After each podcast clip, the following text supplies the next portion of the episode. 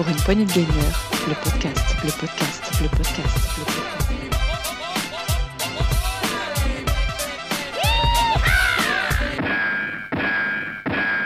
Salut à tous, c'est Dukes et bienvenue dans ce nouvel épisode de Actu PPG, Actu PPG du décembre 2021, ça sera le dernier de l'année.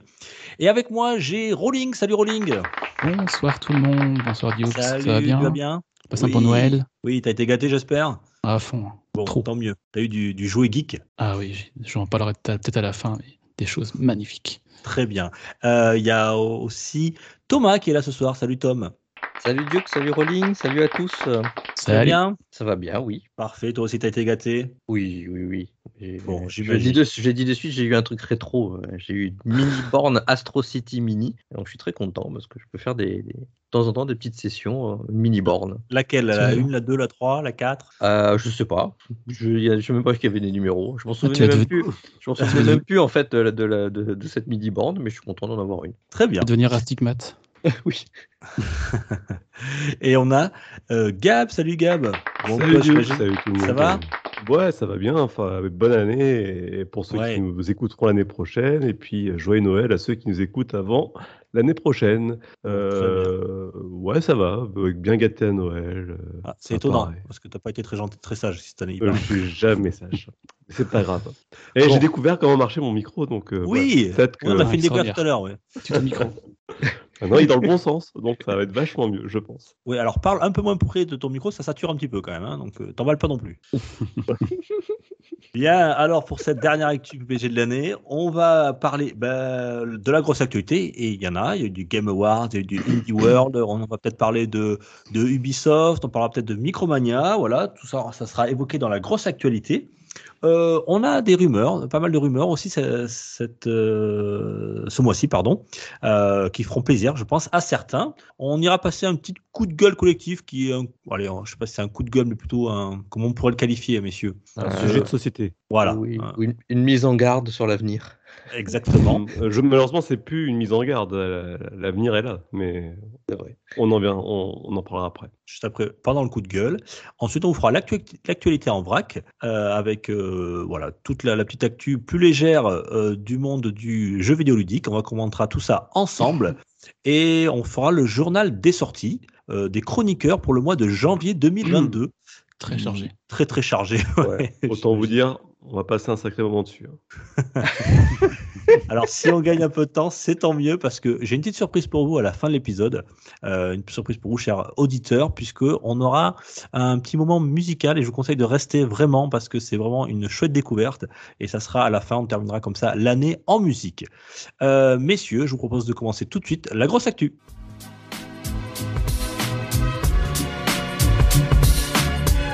Pour une poignée de gamer, le podcast, le podcast, le podcast, le podcast.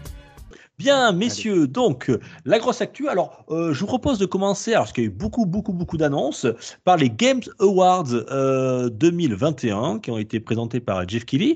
On va commencer tout de suite. Bon, c'est pas une surprise puisque ça fait un petit moment que c'est sorti, mais le GOTY de l'année, messieurs, It Présentez le village. Takes, It Takes Two euh, de Joseph Fares. Messieurs, alors, c'est un, un beau GOTY pour cette année? Moi, je suis Un content que ce soit lui. Gotti Ouais. qui était à l'image de l'année, mais euh, voilà, après, a priori, c'était lui qui, qui a fait l'unanimité euh, dans différentes sphères. Bah, Mais on voilà. n'a pas encore fini avec Dukes, on est en train de le faire. Je crois que euh, Tom et Benny, vous Pareil. l'avez fini. Non, on l'a pas fini. Non. Pas On encore fini. c'est vrai que un c'est- petit peu plus de la moitié, mais euh, Un effectivement. euh, peu vraiment sympa dans, en termes de jouabilité, de, de découverte et de, de, variabli- de variabilité de jeu. Je sais pas comment dire. ouais, de, variabilité de gameplay euh, tout au long du jeu. gameplay, ouais. Il y a beaucoup de diversité en fait dans ce jeu euh, tout au, tout au long de, de- son histoire et ça sert en fait. euh, bah, chaque tableau euh, propose un nouveau gameplay et euh, on, on s'ennuie jamais en fait. C'est ça qui est génial. Et enfin, moi je sais pas Rawlings et Dukes, mais en tout cas avec Benny on rigole vraiment tout le temps. Ah ouais, on s'amuse bien. Et puis on, on fait les, petites, euh, les petits jeux annexes à droite à gauche. euh, hein, c'est bien cool. Voilà. Après, quand, Voilà. quand, quand on va comparer aux, autres, euh, voilà, on peut en dire d'autres choses. Moi, j'ai pas été transcendé en tout cas par Two, hein. Je, je sais pas pour vous, mais c'est bien. Ouais, comme vous dites, il y a de la diversité. Mais j'en rêve pas dans mon lit, si tu veux. C'est pas. ouais, Bah, j'ai envie pas, j'ai envie. C'est pas mon Gotti euh, à titre perso, mais euh, il, a sa, il a sa place, euh, je trouve, dans, Un dans bon ce jeu. classement. ouais. Un bon, bon jeu. ouais. Alors, il était face à Disloop, Metroid Dread, Psychonauts, Psy- Psychonauts 2, Ratchet Clank Rift Apart et Resident Evil Village. Euh, bien, alors, euh, ce- ce- alors c'est un petit peu tronqué parce que enfin, le suspense était sacrément entamé puisque euh, sur ces six euh, jeux que je vous ai cités, eh bien, sachez qu'ils étaient déjà dans les meilleurs jeux d'action parce qu'il y avait déjà Metroid. Psychonauts et Ratchet et Resident Evil dans les, dans les jeux d'action et euh, euh, c'est Metroid Dread qui l'avait gagné. Action-aventure. Action Aventure, ce qui voulait dire que Psychonauts 2, Ratchet Clank et Resident Evil ne pouvaient plus être euh, Game of the Year, si vous comprenez ce que je veux dire. Mm, mm. Euh, il restait ensuite euh, It Takes Two euh, et Disloop. Et Disloop non plus, il pouvait plus être là parce qu'il avait perdu dans le, me- dans le meilleur jeu euh, d'action. Et C'est Returnal qui l'a gagné. Donc en fait, en lice, il restait plus que It Takes Two et Metroid Dread, sachant que It Takes Two avait euh, lui-même remporté, on va dire, ces, ces deux catégories qui étaient meilleur jeu familial et meilleur jeu multijoueur. Et au final, ça a été It Takes Two qui l'a qui l'a remporté. Voilà, donc Joseph Fares était ravi de, bah, de, de- de- Bah, de d'être ce venu, GOTY. déjà. Ouais, mais peut-être peut-être l'erreur justement dans cette sélection, c'est de ne pas avoir mis Return- Returnal, je pense. Parce Ouais, que c'est moi- pour ça, le c'est mon Gotti. Ouais, parce que pour le coup, Returnal a peut-être plus sa place que certains, certains autres. Ouais, clairement. C'est 2, c'est il le est très site bien. Gamecube qui l'a qui l'a mis en jeu de l'année pour eux. Ben ouais, c'est plus ouais. réaliste en fait euh, par rapport euh, voilà, à, à l'année. Après, tout est Ouais. subjectif, hein, mais euh, c'est vrai que qu'ils soient même pas dans la liste des 7, des 6, c'est un peu bizarre, Ouais. mais bon. Euh, alors déjà, ça avait commencé par un concert de Sting, je crois, messieurs. Je sais pas si vous l'avez regardé. hein. ouais. Trois heures de, de show avec bon. euh, alors ce qui nous intéresse quasiment plus dans les Games Awards, c'est pas tellement les, ah, hormis le Gotti peut-être, euh, mais euh, pas tellement les prix, mais plutôt euh, tout ce qu'on va y apprendre, toutes les, les nouvelles Les annonces. annonces. qui ont été faites. Il y en a eu énormément. On ne les fera pas toutes, bien, bien entendu.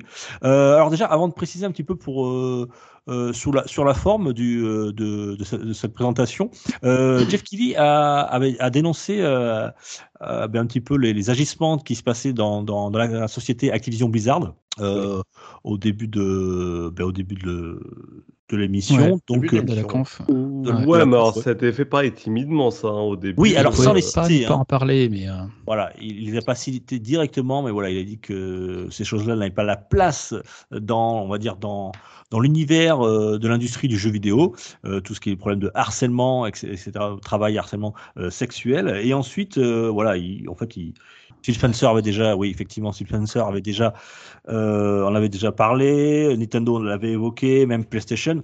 Donc Ouais. voilà, il, suit le mouvement. Euh, alors, même Il si a été maladroit, je trouve. il, il était di- indirectement, puisque Call of Duty était représenté dans deux catégories, hein, mais euh, Call Voilà. of Duty Warzone dans et meilleur jeu, même dans le jury, je crois. Euh, Call of Duty aussi meilleur jeu e-sport. C'est Et- c'est là où je trouve que c'est un peu hypocrite parce que Oui, hypocrite. déjà, il- ça fait un petit moment qu'elle dure ces affaires et la prise de parole et la prise de position auraient pu être prises en amont de cette cérémonie-là.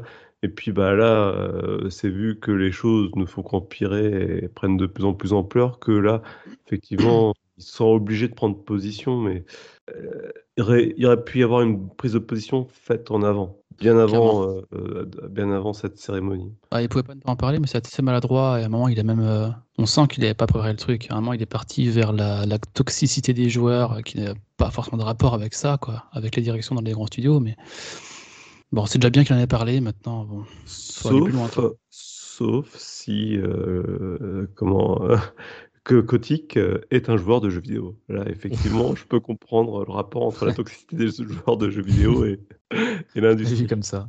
Et comme tu dis, Rob Kotick, il est, il est, euh, il est au comité consultatif des euh, Games Awards. Donc euh, c'est un peu aussi un peu particulier. C'est un petit peu ambigu la position de Jeff Keighley par rapport à la présence d'Activision Blizzard. La présence ou non d'ailleurs. On va faire rapidement. Alors, jeu de l'année, donc euh, le GOTY It Takes Two. On a eu meilleur DA, c'était Disloop. Euh, comme j'ai dit tout à l'heure, meilleur jeu d'action-aventure, c'est Metroid Dread qui l'a remporté. Mhm. Euh, alors, je ne vais pas tous les faire, mais meilleur jeu d'action, donc c'est Returnal. Meilleur jeu de combat, euh, on s'en doutait un petit peu, mais c'est Guilty Bah, Gear Strive. Ouais, y c'est avait- largement mérité, je crois. Oui, il n'y avait pas grand monde en face. hein. Ouais, effectivement. Euh, Excuse-moi. Ah, Nickelodeon All Star World. Meilleure direction artistique, donc c'est Disloop. Meilleur jeu familial et meilleur euh, jeu multijoueur, je l'ai dit tout à l'heure, c'est It Takes Two. Et meilleure réalisation, c'est encore Disloop. Euh, donc ils ont été quand même pas mal récompensés. Et, et meilleur jeu en cours, c'est Final Fantasy XIV Online, voilà, euh, le célèbre MMO RPG. Bon, après, il y a eu plein, plein, plein d'autres choses. Est-ce que peut-être vous en citer un meilleur jeu de rôle, si quand même Oui. le dire, c'est Tales of Arise. Et meilleur jeu Ouais. indé. Meilleur jeu indé, euh, Kena Kena. Bridge of, Bridge of Alors, ça, Spirit. c'est plutôt une bonne, une bonne chose, parce que du coup, ça veut dire que le JRPG revient un petit peu sur le devant de la scène, alors que ça fait quelques années qu'il est éclipsé par le, le jeu de rôle en- occidental. Ça, je Mm. vois ça plutôt comme un bon signe pour les Japonais. Très bien, Ouais. oui. Et effectivement, meilleur jeu indépendant, Kena Bridge of Spirit, euh, oui, qui était face à. Ah, si, il y avait comme Death Door. Si, il qui y avait Death Door, Ouais, il y avait Death Door, ouais. qui aurait Et pu le-. Ouais, mais bon, il n'y a pas photo. Oui. Ah, il avait plus de, de visibilité, déjà. Oui, mais à mon avis, il, parle plus à un plus grand Dans la réalisation, il était plus abouti quand même.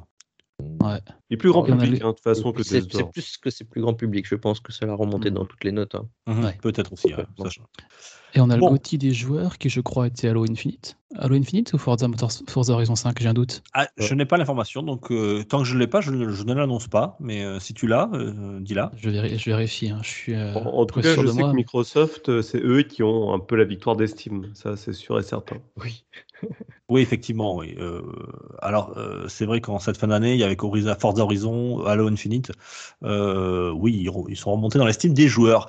Euh, bien, il y a eu pas mal de- de- d'annonces. Est-ce qu'il y a des annonces qui vous ont tapé dans l'œil? Moi, je voulais juste vous parler quand même de Counting Dream, qui a été la, la grosse bande-annonce de, euh, de cette soirée. C'était Counting Dream qui a annoncé, le studio français, un futur Star Wars, voilà, Ah Star oui. Wars Eclipse, Alors, une- un jeu d'action-aventure euh, narratif. on, on le savait, ça, on en avait déjà parlé, que justement, euh, un, un jeu étant en développement chez Quantic Dream C'était une rumeur. C'était une rumeur. C'était sur rumeur. Star Wars, mais euh, là, effectivement, on a eu les premières images qui sont à la hauteur de Quantic Dream, hein, donc euh, C'était un très, beau très trailer. beau. euh, Un- Ouais. et Par un contre, ça reste voilà, c'est de la cinématique. cinématique, ouais, ouais. avec plein de références hein, sur euh, beaucoup de, de fan service, plein de références sur sur l'univers de, de Star Wars, euh, les, les effi- les épisodes canoniques euh, cinématographiques. Il y a eu plein, plein de références par rapport à ça.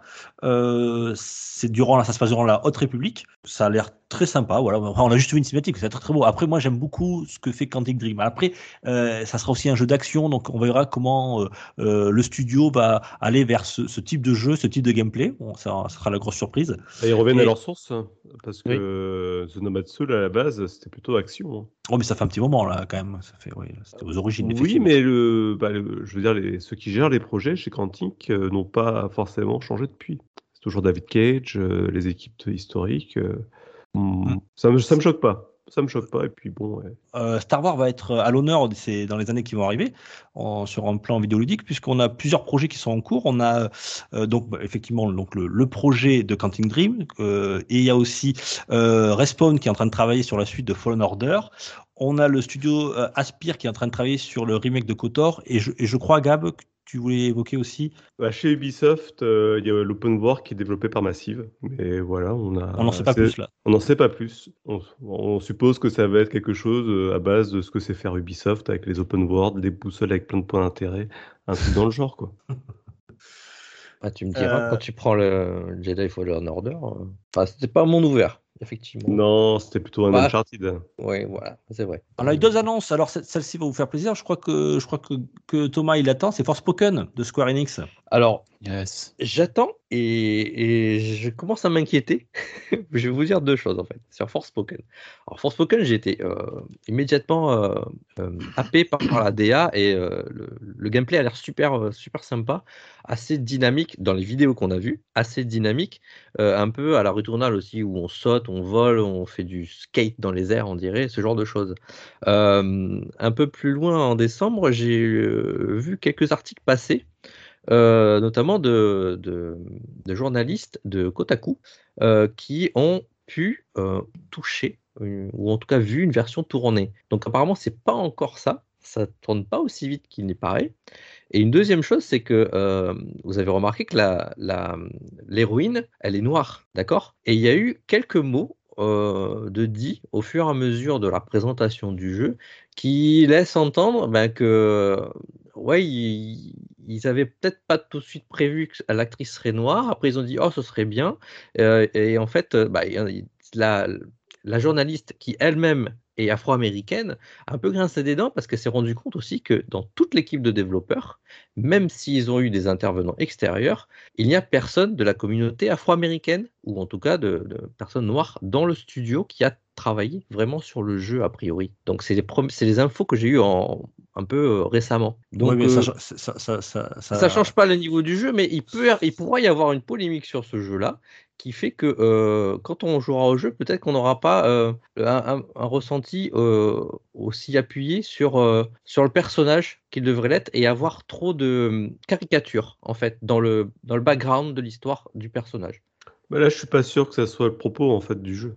Ah non, On n'est pas pas, dans, on pas dans quelque il y a chose un début, quand, on a vu euh, les cinématiques, tu la vois Oh, démarrer. en ouais, eh, on cherche pas des, des, des, des, des, des poules où il n'y en a pas, quoi, les gars. euh, non. Euh, est-ce qu'il faut être noir pour pouvoir faire un, jeu où il y a un noir dedans Ou est-ce qu'il faut être euh, Non, japonais si c'est un jeu, s'il y a un japonais qui est dedans? Non, mais je comprends ce que tu veux dire. Je- euh, je- Ils ont peur que, que des blancs, qu'il y ait des, caricatures, euh, on va dire, Voilà. euh, non, mais sur la je sais, communauté. que, je sais que maintenant il peut y avoir une tempête de merde avec la moindre chose aujourd'hui, Mhm. euh, j'ai trouvé ça bah, autant dommage dans l'article Kotaku qui appuie sur ce, ce, ce sujet-là, plutôt que de parler vraiment de ce qu'ils ont vu dans le jeu, finalement, Mhm. ce qui est dommage, parce que le jeu a l'air quand même prometteur. Il y a une espèce de gameplay qui, euh, qui a l'air vraiment, vraiment très bien au niveau d'une espèce de magie. Je sais pas si vous avez vu les vidéos. Les vidéos. Vous avez vu les, les cinématiques et au-delà des cinématiques, il y a les vidéos de gameplay. Euh, il y a des espèces de magie qu'on développe en plein dans, dans le jeu. Ça a l'air vraiment, vraiment sympa. Enfin, Bon, euh, alors on, on va accélérer, on va juste, euh, parce qu'il y en a, il y a plein, plein, plein d'annonces, si on passe une demi-heure sur chaque annonce, on va pas finir. Euh, Gab, oui. Ouais, sur Forspoken, euh, juste pour revenir sur les, les retours qui, qui ont eu, qui, a- qui ont eu, euh, qui a eu par rapport aux gens qui ont pu tester la bêta, euh, c'est surtout que le jeu est vide a priori. Donc euh, il y a beaucoup d'attentes là-dessus, c'est de savoir si le jeu va être aussi vide sur la version finale ou si euh, il va un peu s'étoffer parce que là c'est un peu inquiétant par rapport à ça. Voilà, je D'accord, ferme la parenthèse. Alors, l'annonce, c'était que justement Forspoken sortira le 24 mai, c'est-à-dire on a une date précise. Et on rappelle Oui. que c'est- c'est développé par Luminous et euh, ceux qui ont fait euh, FF15. Ouais. Et ça sortira sur PS5 et PC. Voilà. On a une, date, une autre date, c'est le 30 juin. C'est le studio euh, MDHR qui a confirmé le DLC de Cuphead, The Delicious Last Course, le dernier Oui. gros, euh, enfin même le, le gros DLC euh, sur le fameux Cuphead. Euh, Voilà, donc ça annonce le 30 juin. Donc on l'a attendu depuis presque presque deux ans hein, euh, qu'on attendait ce DLC. On n'entendait plus trop parler. Le studio est très penché sur euh, un animé autour de Cuphead. Euh, donc le, le- le projet, en plus avec le Covid, a pris du retard. Donc ça Mhm. sortira cet été. Et ça annonce aussi, euh, voilà, c'était la fameuse condition pour qu'il sorte en boîte sur Switch. Euh, c'est que le, le DLC sorte, ça sera chose faite dès le 30 juin. Ça sera sur tous les euh, supports. Voilà. d'accord. Bien. Pour, pour moi, le, le jeu qui, qui est ressorti, enfin, c'est mon avis, hein, euh, Enfin non, pardon. présentation euh, de- Xbox, Xbox, j'ai dit une bêtise. PC, Xbox et Switch. Ah, d'accord. Oui, parce qu'il est, c'est Microsoft au départ. Ouais, c'est Microsoft. Euh, pour moi, le- un des jeux qui a vraiment, euh, qui, a- qui m'a donné une claque, c'est la présentation de Senua's euh, Sacrifice. Euh, Senua's je- Saga Hellblade 2. peur qu'il Hell- dise ça. Hellblade 2. Hellblade J'ai 2. peur. Putain, oui, vu on a, truc. on a eu droit à, à un long trailer euh, de presque 6 minutes, je crois. Ouais. Euh, C'était assez impressionnant, très très beau. Euh, par contre, je sais pas toi, euh, Thomas, euh, je sais pas si entre, entre la cinématique et le gameplay, c'est assez difficile Eh, à, à- Pour moi, j'ai l'impression que c'est du gameplay. euh, je pense qu'ils ont inséré le gameplay euh, bah, à la façon qu'ils le font un peu, où t'as pas trop, t'as pas d'HUD en fait, t'as rien à l'écran, où tu, Ouais. tu dois connaître les, les boutons, les trucs. Bah, après, sur le premier, il n'y avait pas d'HUD non plus, ou très très peu. Euh, peu, ouais. là, je pense que c'était du gameplay. Par contre, euh, là où ils ont changé un peu pour moi, c'est les, les- la gestion des caméras et de la- Ouais. comme c'est tourné, quoi. Ils ont, ce sera pas. Je, tourné je sais pas si c'est du ça. gameplay, hein. honnêtement. euh, j'ai Ah, ce qu'ils l'impression que c'était du précalculé, euh, balancé à la figure des joueurs. Regardez les scripté, hein, séquences contre, épiques mais, que vous allez vivre. C'est hyper scripté, en tout cas, ce qu'on a vu. Ouais. Euh, C'était effectivement, comme tu dis, Tom, c'est très très impressionnant. C'est pour moi la plus belle bonne annonce qu'on a eue de, de la soirée. Euh, on rappelle que Hellblade 2, euh, Senua's Saga, c'est développé par Ninja Theory, c'est ça? Ouais. Euh, C'est une exclue PC et Xbox euh, Series et on n'a pas de date encore qui ont été évoquées. Non, toujours pas. ouais. C'était un des premiers euh, teasers qu'on avait eu pour la Xbox Series X. euh, avant son lancement. Et c'est toujours une des grosses cartouches de, de la série X euh, qu'on attend impatiemment. Ouais, clairement. Tiens, ça fera plaisir à mes joueurs PC là. Euh, FF7 euh, Remake Intergrade est enfin disponible sur l'Epic Game Store pour les joueurs PC à partir du 16 décembre. Donc voilà, c'est déjà, c'est déjà en vente. L'addition est un petit peu 80 salée, euros. 80 Ouais. euros. Ouais. Qui fait moins plaisir aux joueurs PC généralement. Sachant que la, la, marge de Epic est censée être moins puissante que, que la marge du PS Store, donc euh, je comprends pas trop ce prix de, de jeu annoncé. Et, euh. Bon, ils pourront se consoler, ils pourront y jouer en 4K HDR en 120 FPS, 120 FPS pardon, pour ceux qui, qui ont euh, le matériel euh, adéquat. Voilà. Euh, Gab, non, ça te dit pas ça? Euh, je l'ai déjà sur la PlayStation euh, 4, euh, PlayStation 5, pardon. Et euh, voilà.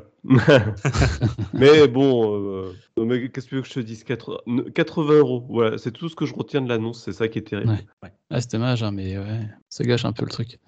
Mm. Et après, sinon, on a eu la, l'annonce et la démo dans la foulée de, de Matrix. Euh, J'ai plus le nom du, du jeu Awaken. précisément, mais Awaken, Matrix Awakens. Awaken. Ouais. Mm. Ouais. La une démo démo du Unreal 5. Engine 5, euh, qui est très très sympa. Oui, donc c'est une démo gratuite pour les possesseurs de Xbox euh, Series et les euh, possesseurs de PS5. PS5. Est-ce que c'était dispo sur PC Je sais pas, je n'ai pas noté. J'ai pas été vérifié. D'accord. Bon, au moins sur, ces, sur les deux consoles de nouvelle génération. C'est donc une démo gratuite dispo euh, tout de suite euh, de l'Unreal Engine 5. C'est vraiment une démo technique, hein, c'est ça? Euh, Oui. On, on- on retrouve Neo et Trinity qui ont un petit peu vieilli. Je sais pas si vous l'avez fait. Moi, je, je l'ai je l'ai faite. Ça doit- pas encore fait. Ouais. Ouais, ça dure 10 minutes. Alors c'est 35 gigas à peu près. Euh, voilà, c'est alors c'est du 30 FPS, mais on est quasiment, en- on est quasiment en du photoréalisme, hein, presque. Ah Presque. oui, oui. On commence à Oui. s'en approcher. Mais c'est du précalculé ce qu'on a vu. Mais c'est du précalculé, voilà. Donc ça dure Un 10 Ray minutes. Shooter. Ouais, ouais. Alors non, non, justement, si tu regardes euh, Digital Foundry, eux, ils te- ils t'expliquent que non, tout ce que tu vois, c'est pas du précalculé. Euh, t'as les, Les t'as 10 tout premières minutes, si, quand même. Ah oui, Après- dans... Après, après, il y a un mode libre. Voilà. Après, il y a un mode Mm. libre où on, on- on peut se déplacer dans une ville d'environ 16 km, ce qui est quand même assez impressionnant. Euh, et on peut voir voilà, la, la physique un petit peu, le- euh, toutes les, les possibilités qu'il y a de, de l'Unreal Engine 5. Et on peut se déplacer dans la ville. Et parfois, il y a des points où ils expliquent un petit peu euh, les, les capacités du nouveau euh, moteur graphique. Voilà. Oui, Ouais. il y, a, mais il y a trois phases effectivement dans la démo. On va, on va peut-être le repréciser. Il y a une phase où on, on voit des espèces de cinématiques, les, les personnages se déplacent euh, et nous et discutent avec le, le, le joueur. Voilà, on est quasiment dans un film là. Là, on est quasiment dans un film. Euh, après, il y a une autre phase de rail shooter qui, pour moi, effectivement, tu, comme tu dis, Gab, ne peut pas être complètement précalculé. Effectivement, parce que ça dépend de comment toi tu tires un peu, euh, mais c'est quand même assez proche d'un précalculé Uncharted de rail shooter. Euh, et après, il y a effectivement ce monde ouvert où tu peux passer en mode drone et aller visiter euh, euh, tout le, toute la map qui a été créée avec beaucoup de détails et effectivement beaucoup de copies d'assets, mais ne serait-ce que pouvoir euh, switcher, euh, il y a des fonctions qui nous permettent de voir euh, les choses qui sont calculées par la machine en direct, voit les personnages, les, les PNJ, etc. Effectivement, ça, tu te rends compte que c'est impressionnant quand tu es joueur et que tu connais un peu en technique. Ce que, ce que tu dis, ce qui est intéressant là par rapport à la dernière partie sur les assets, c'est qu'a priori, une des fonctionnalités de l'Unreal Engine 5, c'est de faire du procédural. Donc de pouvoir générer des, des décors et des villes de façon procédurale. Et là, toute la ville aurait été, enfin, c'est pas, elle aurait été, elle a été générée de façon procédurale. Ce qui fait que là, ce qu'on voit, c'est quelque chose que un développeur peut très vite obtenir en mettant quelques assets et puis derrière, euh, tu as une IA qui est capable de Mhm. pondre un, un environnement urbain euh, de A à Z euh, sans même que tu aies des- derrière des modélisateurs ou des graphistes pour Ouais, faire. c'est ça. Entre ça et le MetaHumans de Epic, il y a de quoi faire. Et dans ce que j'ai retenu aussi, c'est qu'il y a beaucoup de fioritures qui servent un peu à rien, puisque justement dans la deuxième phase, on voit les explosions, on voit que les explosions sont calculées en temps réel, mais qu'on voit également les, euh, tous les, toute la partie physique avec les, les particules qui partent à droite, à gauche, qui sont calculées pour les déformations de véhicules. Enfin, ça, ça va super loin, ce ce qu'ils proposent. Et c'est c'est vachement chouette. hein. Euh, et euh, alors oui, c'est beau, mais par contre, je trouve que sur la partie euh, humaine, on va dire euh, visage et, et, et les yeux, les lèvres, euh, les expressions faciales, on voit encore que euh, bah, c'est pas photoréaliste quand même. Ouais, On voit toujours le petit décalage. Oui, mais on pourra, on pourra, on pourra pas dire qu'on est de plus en plus proche de la Uncanny Valley, quoi. Ouais, bien sûr. Là, ça commence à devenir un peu euh, dérangeant, vraiment. On se dit, Oui, c'est un jeu, c'est pas là, un jeu, là, on, se pose la question. là. On peut se poser la On- question par moment. Au moins, on est dedans, justement, dans, dans cette vallée. C'est Parce que du coup, par moments, c'est dérangeant le regard. Il va pas là où il devrait aller, tu vois. Alors, peut-être que ça sera corrigé avec le temps, mais. Qu'est-ce que tu as ouais. contre les gens qui ont un strabisme? Tu veux en parler, Gab ou pas? C'est pas la- un double strabisme ou- La Uncanny Valley dont, la Uncanny Valley dont tu parles, c'était la première démo du Unreal Engine 5, avant la sortie des PS5 et Xbox Series X. Oui, c'est vrai. Ouais, c'est ça. hein. Merci de le préciser, Rolling. Non, mais je- je- j'avais plus le nom. Non, mais je, je mais la- l'a encore. Non, non, mais bon, c'est vrai, c'est perfectible. merci de le préciser, ouais. Ouais. Ouais, voilà. Ensuite, on a eu euh, PUBG, tiens, le fameux Battle Royale, euh, qui est euh, un des, des pionniers de ce type de jeu en FPS. Euh, il a été euh, annoncé le 12 janvier en free-to-play sur tous les supports. Voilà. Alors, ce que j'étais impressionné, c'est que, bon, avec les mobiles aussi, il y a quand même 75 millions de, de gens qui l'ont qui l'ont lancé, ce jeu. C'est énorme. Ça me paraissait énorme. Mm, mm, mm. Euh, Ouais, mais t'as pas 75 millions de gens qui jouent en même temps. Ça, c'est Ah sûr. non. Heureusement pour les serveurs, d'ailleurs. oui, oui. Donc PUBG, free to play à partir du 12 janvier. Si ça vous tente, vous pourrez euh, le tester. Euh, alors c'est pas du tout ma cam, mais euh, est-ce qu'il y en a qui ont été intéressés par Wonder Woman?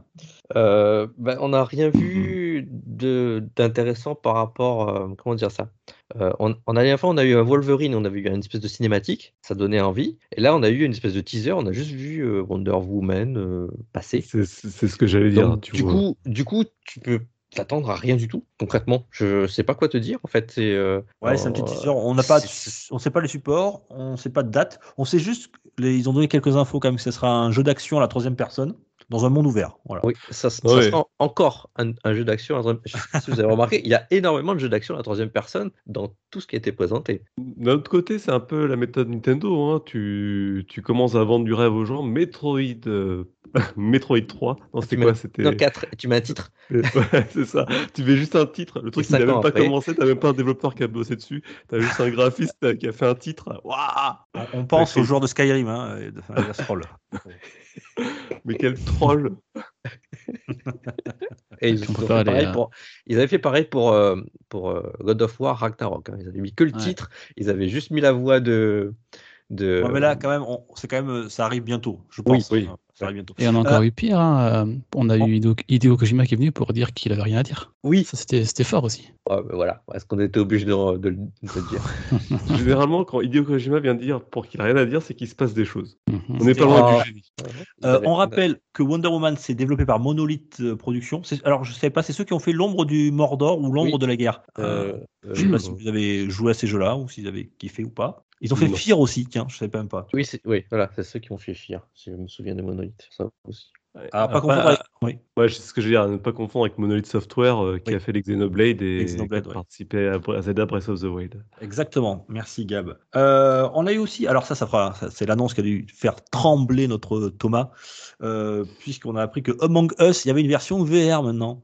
Euh, le célèbre jeu euh, co- euh, d'enquête collaboratif, je sais pas comment on pourrait le qualifier. Euh, oui, on peut. oh, oui, ouais, je sais pas. Ouais, effectivement, euh, Ah, enquête, il sera- il quelque sera part.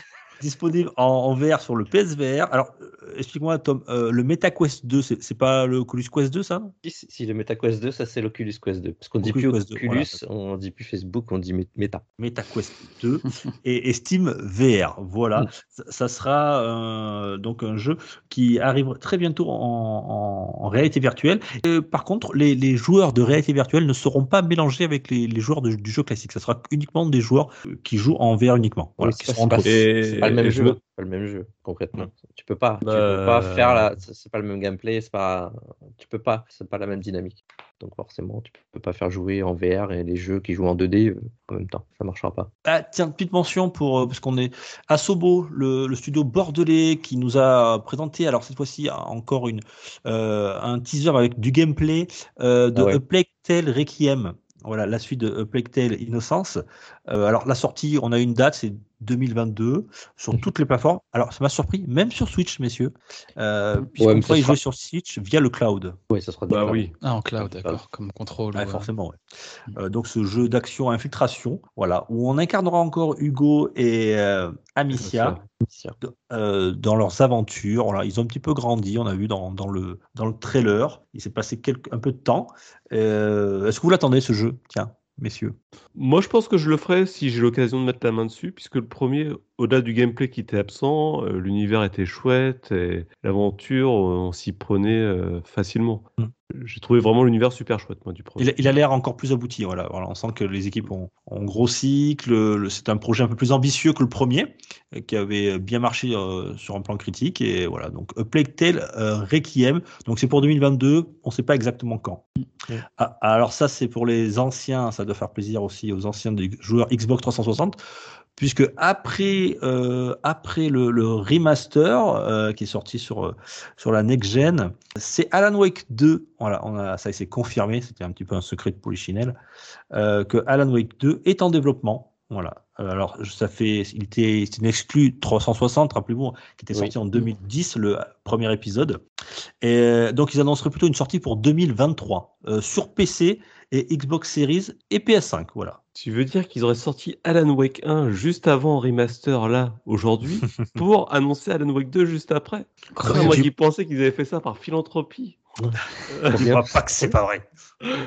Dites-moi pas que c'est pas vrai. Et juste avant, il y avait eu le DLC d'un contrôle. Et oui, effectivement, c'est vrai. Il y avait une. euh, Tant de- pistes et on n'a rien vu. Ah Incroyable. Moi, j'étais tellement étonné de voir Ne ça. joue pas à Among Us. hein.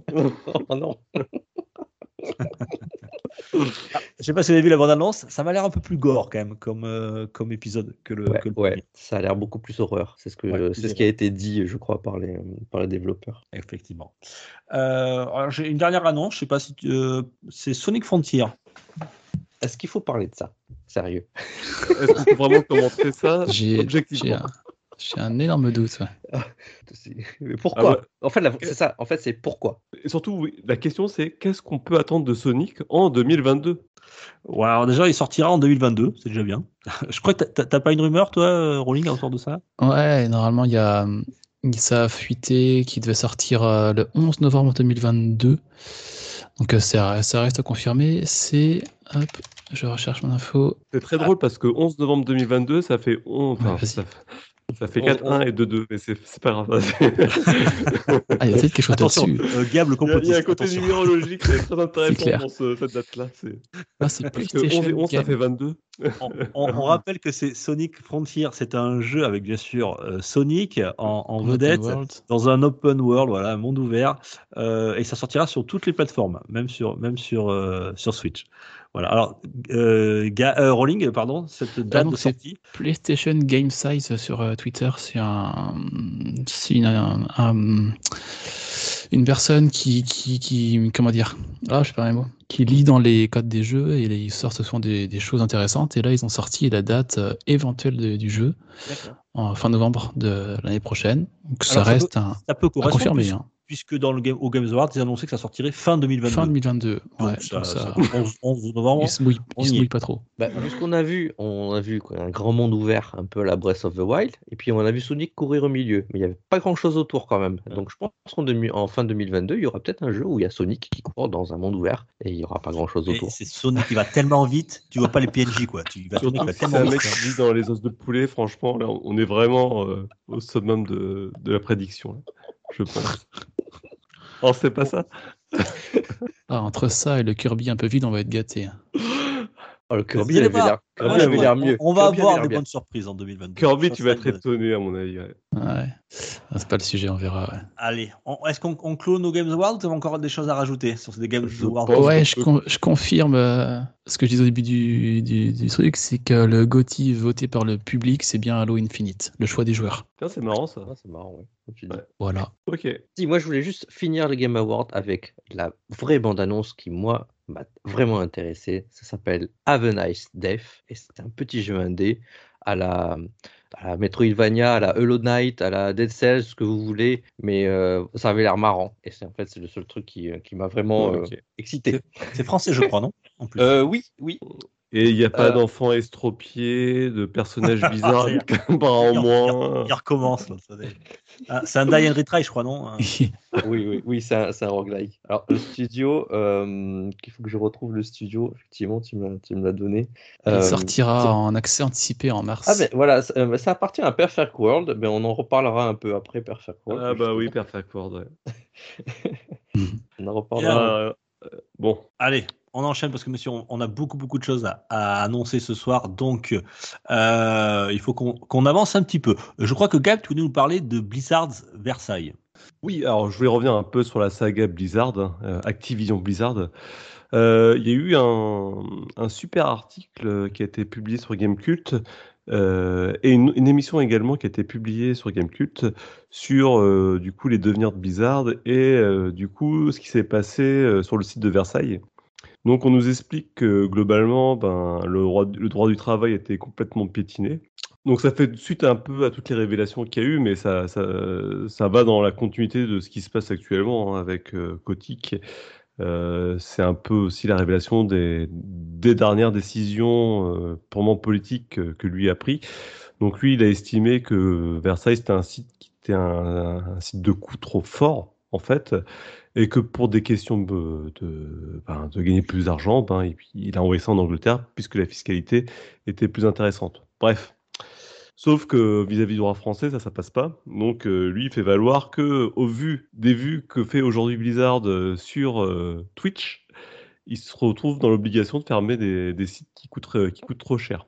Mm. Donc ça, évidemment, ça ne passe pas. euh, Bon, ça, j'ai pas compris le rapport là. Ah bah c'est l'inspection du travail non plus n'a pas compris le rapport.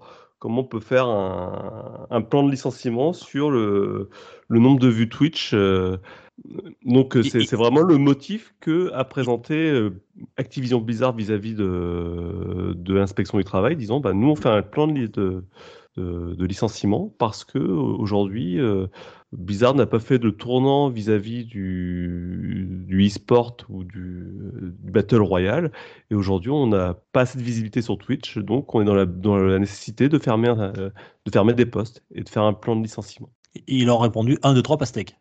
Euh, ils ont fait, mais ça, c'est pas un argument en fait. Euh, et, et- et là, aujourd'hui, il se passe que bah, y a des gens qui ne peuvent pas être licenciés, qui sont dans, des, dans une sorte de vide juridique. Euh, puisque ben, généralement les plans de licenciement sont acceptés, sauf que là, euh, ça ne correspond à rien. Mais euh, il y a peu d'écho aussi syndical, c'est ce qu'ils expliquent, c'est que les syndicats sont un peu dépourvus parce que ben on estime qu'effectivement le jeu vidéo et le développement de jeux vidéo, ben, c'est quelque chose qui c'est pas de l'industrie lourde, hein, comme on peut voir par exemple chez Willy, à Amiens quand il y a une usine qui ferme ou des choses comme ça. Du coup, le projecteur médiatique n'est pas placé forcément là. Et euh, il n'y a pas le soutien des politiques là-dessus. Donc il y a un ensemble de facteurs qui fait que ben ouais, on, voit que c'est très compliqué ce- cette fermeture de site, que c'est fait vraiment euh, euh, à la va-vite parce que ben faut faire des économies. On a fait ça pendant le confinement, comme ça les gens ne peuvent pas se rebiffer. On prétexte des, des, raisons qui n'en sont pas, et puis euh, voilà, ça. Et bon, tout ça, ça c'est des révélations qui viennent en, parallèle de ce qui se passe en plus chez Activision Blizzard. Donc, euh, ben, il y a un superbe article à lire sur euh, Gamecult là-dessus, qui fait quand même quelques pages. hein. C'est très difficile à résumer en cinq minutes, puisqu'il s'attarde sur plusieurs salariés, il s'attarde sur plein de cas individuels, il s'attarde sur euh, la mécanique qui a mis ça euh, en place. Il y a également un podcast qui dure pratiquement deux heures, qui prend le temps de refaire toute l'historique Activision Blizzard, enfin, surtout Blizzard en fait, euh, avec euh, finalement l'intrusion d'Activision chez Blizzard, les conséquences que ça a eu. Et ils expliquent en fait, ça, tout ça a commencé à partir de 2018. où On a senti qu'Activision a mis les, vraiment les, les pieds chez Blizzard et a commencé à dire euh, Vous voyez ce que vous faites depuis des années, en fait, vous savez pas bosser, nous on va vous, vous montrer comment, comment on bosse. Et puis, ben voilà, maintenant on voit comment ils bossent, effectivement. Effectivement, c'est pas très brillant. Euh, Est-ce que tu sais combien de personnes ça concerne à peu près Activi euh, Blizzard euh, Entertainment Versailles? Alors, si là on s'en tient au dernier plan de licenciement, c'était environ 250 personnes. Je vais pas donner de chiffre exact parce Oui, que effectivement, les quoi. personnes qui Mhm. sont voilà. qui sont Mais si on regarde un peu plus en arrière depuis 2018, c'est plus de 400 personnes, puisqu'il y a eu déjà eu un premier plan de licenciement il y a, il y a deux ans, Ouais. et qui, qui, de- qui était un plan de sauvegarde de l'emploi l'emploi, hein, comme on aime bien le, le dire hein, aujourd'hui, euh, nos, nos technocrates en tout cas. On parle de sauvegarde de l'emploi quand on supprime de l'emploi. Et ça n'a rien sauvegardé du tout, puisque les gens qui sont restés sont aujourd'hui à la porte. Voilà. Ok. Euh, donc encore un dossier de plus du- qui s'entasse euh, sur le bureau de, du gros Bobby. De chez Kotick, hein, tout ça, c'est des décisions de Kotick. Et encore une fois, moi, je vous invite vraiment à aller lire cet article qui est payant. Je crois que là, pendant euh, une semaine, Gamecult propose 5 articles ou 5 podcasts gratuits pour les non-abonnés à leur site. Donc allez-y. Euh, allez écouter ce podcast qui retrace euh, du coup la situation économique de chez Blizzard et Activision. Je crois Mhm. que c'est le père et le maire qui, qui animent ça. Et puis il y a ce fameux article écrit par contre sur euh, le plan de licenciement de Versailles. D'accord, bien. Bon, euh, c'est pas très brillant, brillant tout ça. On termine pas l'année en sous les cotillons là. Bah, Euh, C'est quand même, c'est quand même une actualité qui a fait tout le long de l'année quand même. Ouais, c'est clair. C'est- Ouais, je c'est- pense si, qu'on- moi, si je résumais 2021, ça, ça serait, euh, bah, ça serait un peu ça, quoi. Ça serait harcèlement, euh, euh, harcèlement dans, dans- les entreprises de- du jeu vidéo et essentiellement Activision Blizzard. Bon, il y en a d'autres, hein. Il y a Ubisoft, enfin, il y a toutes ces grosses entreprises qui y sont passées une par une, quoi. Oui, alors il y a, peut-être effectivement, mais tu, tu vois, Ubisoft, ça se calme quand même un petit peu. Il y a, il y a des départs, des- il y a énormément de départs ces derniers temps, mais, Beaucoup, beaucoup de mais, Mais par je- contre, euh, Ouais, on va peut-être en parler dans l'actu aussi, mais je trouve que là, euh, le problème d'Activision Blizzard, c'est que derrière, ça, ça nuit également le jeu. C'est, pas que nuisible que pour les, les gens qui y bossent, c'est que derrière, ça se, ça transpire dans les jeux vidéo qui sortent aujourd'hui chez Activision Blizzard. Donc, pour moi, c'est d'autant plus dommageable euh, que c'est, perdant-perdant dans tous les sens. Il y a que les actionnaires qui se gavent et ça fait de la casse humaine. Et puis, ben voilà, pour amener à quoi euh, Des destructions de studios qui étaient euh, historiquement des super bons studios qui, faisaient des super bonnes choses et je trouve ça vraiment euh, ça, ça me désole de voir ce que devient Blizzard. Alors, je, vais faire écho à ce que tu, nous dis, parce que tu as, fait référence à Ubisoft. Euh, et moi, il y a un autre article, qui une autre enquête qui est très intéressante, toujours sur Gamecult, comme quoi ils font, du très bon boulot quand ils veulent, sur une enquête sur justement les, départs, euh, la vague de départ qui est assez inquiétante du côté de chez Ubisoft. Alors, essentiellement, l'enquête porte. Euh, alors, c'est pas eux qui, pardon, je reprends, c'est pas, c'est pas euh, Gamecult qui a fait l'enquête. hein. C'est, c'est eux qui ont rapporté une enquête qui vient de chez Axios. Alors, Axios, c'est un site d'information américain. Alors pourquoi américain? Parce que c'est surtout par rapport aux studios qui sont à Toronto et à Montréal. L'enquête a été portée sur, sur, ces départs. Alors il faut savoir que, Ubisoft, c'est environ 20 000, 20 000 employés, donc c'est assez énorme. Alors le, nombre d'employés que je vais vous parler va vous paraître ridicule par rapport à, la masse salariale totale. Mais enfin, ce qui est important, c'est que ce sont des, souvent des employés euh, qui sont leaders dans, dans le développement des jeux, euh, notamment par rapport à Far Cry. Il y a une enquête qui a été faite sur le jeu Far Cry 6. Euh, 25 des développeurs les, les plus cités et les plus crédités au jeu sont partis. Donc ça, c'est assez, énorme. Donc ce sont des développeurs qui sont euh, qui ont été, euh, on va dire, leaders dans, la conception euh, de ce jeu-là et qui sont partis. Après, il y a eu aussi, ils ont fait un parallèle avec Assassin's Creed Valhalla où euh, 12 sur 50 des plus mentionnés au crédit ont, sont partis aussi. Et 60 employés chez Ubi- Ubisoft Toronto et Montréal euh, sont partis ces 60, ces six derniers mois, pardon. Euh, donc ça, c'est- énorme. Alors, il y a toujours un turnover. Souvent, à la fin d'un projet, à la fin d'un jeu, bah, euh, quand tu as passé 3-4 ans dessus, bah, certains développeurs ont tendance bah, à changer de boîte pour passer sur autre chose. Voilà, ils, ça, les a souvent, ils sont allés au bout de, ce qu'ils avaient envie de faire avec cette boîte-là ou avec ce, jeu-là. Et bien là, c'est beaucoup plus que la moyenne habituelle. Alors, il y a, il y a eu, euh, donc, ils ont enquêté, alors, il y a une douzaine de personnes euh, qui ont été interrogées, interviewées par, par Axios euh, pour euh, savoir quelles étaient les raisons de leur départ. Alors, ils ont fait part, dans un- en premier, c'était les bas salaires. Voilà, il y a, euh, les bas salaires qui étaient Mm. proposés euh, par euh, les studios de Ubisoft euh, dans l'Amérique du Nord par rapport à leur qualification, par rapport à ce qui se faisait dans d'autres studios.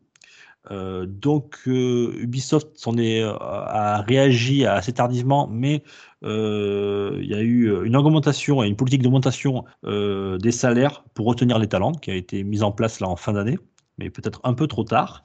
Euh, aussi le manque d'ambition euh, créative de la société, c'était le deuxième point qui revenait souvent. Ouais. Et, et- et c'est vrai, on le dit souvent, Ubisoft c'est bien, mais c'est un peu toujours la même chose.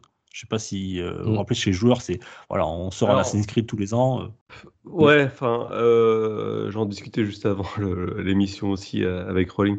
Il y, a du vrai, par contre, il y a des deux choses sur Ubisoft qu'il faut voir, c'est que de, de toutes les grosses entreprises du jeu vidéo, c'est une de celles qui fait le moins de marge opérationnelle. Pour plein de raisons, pour des questions de, de masse salariale et de coûts de production et de vente sûrement aussi.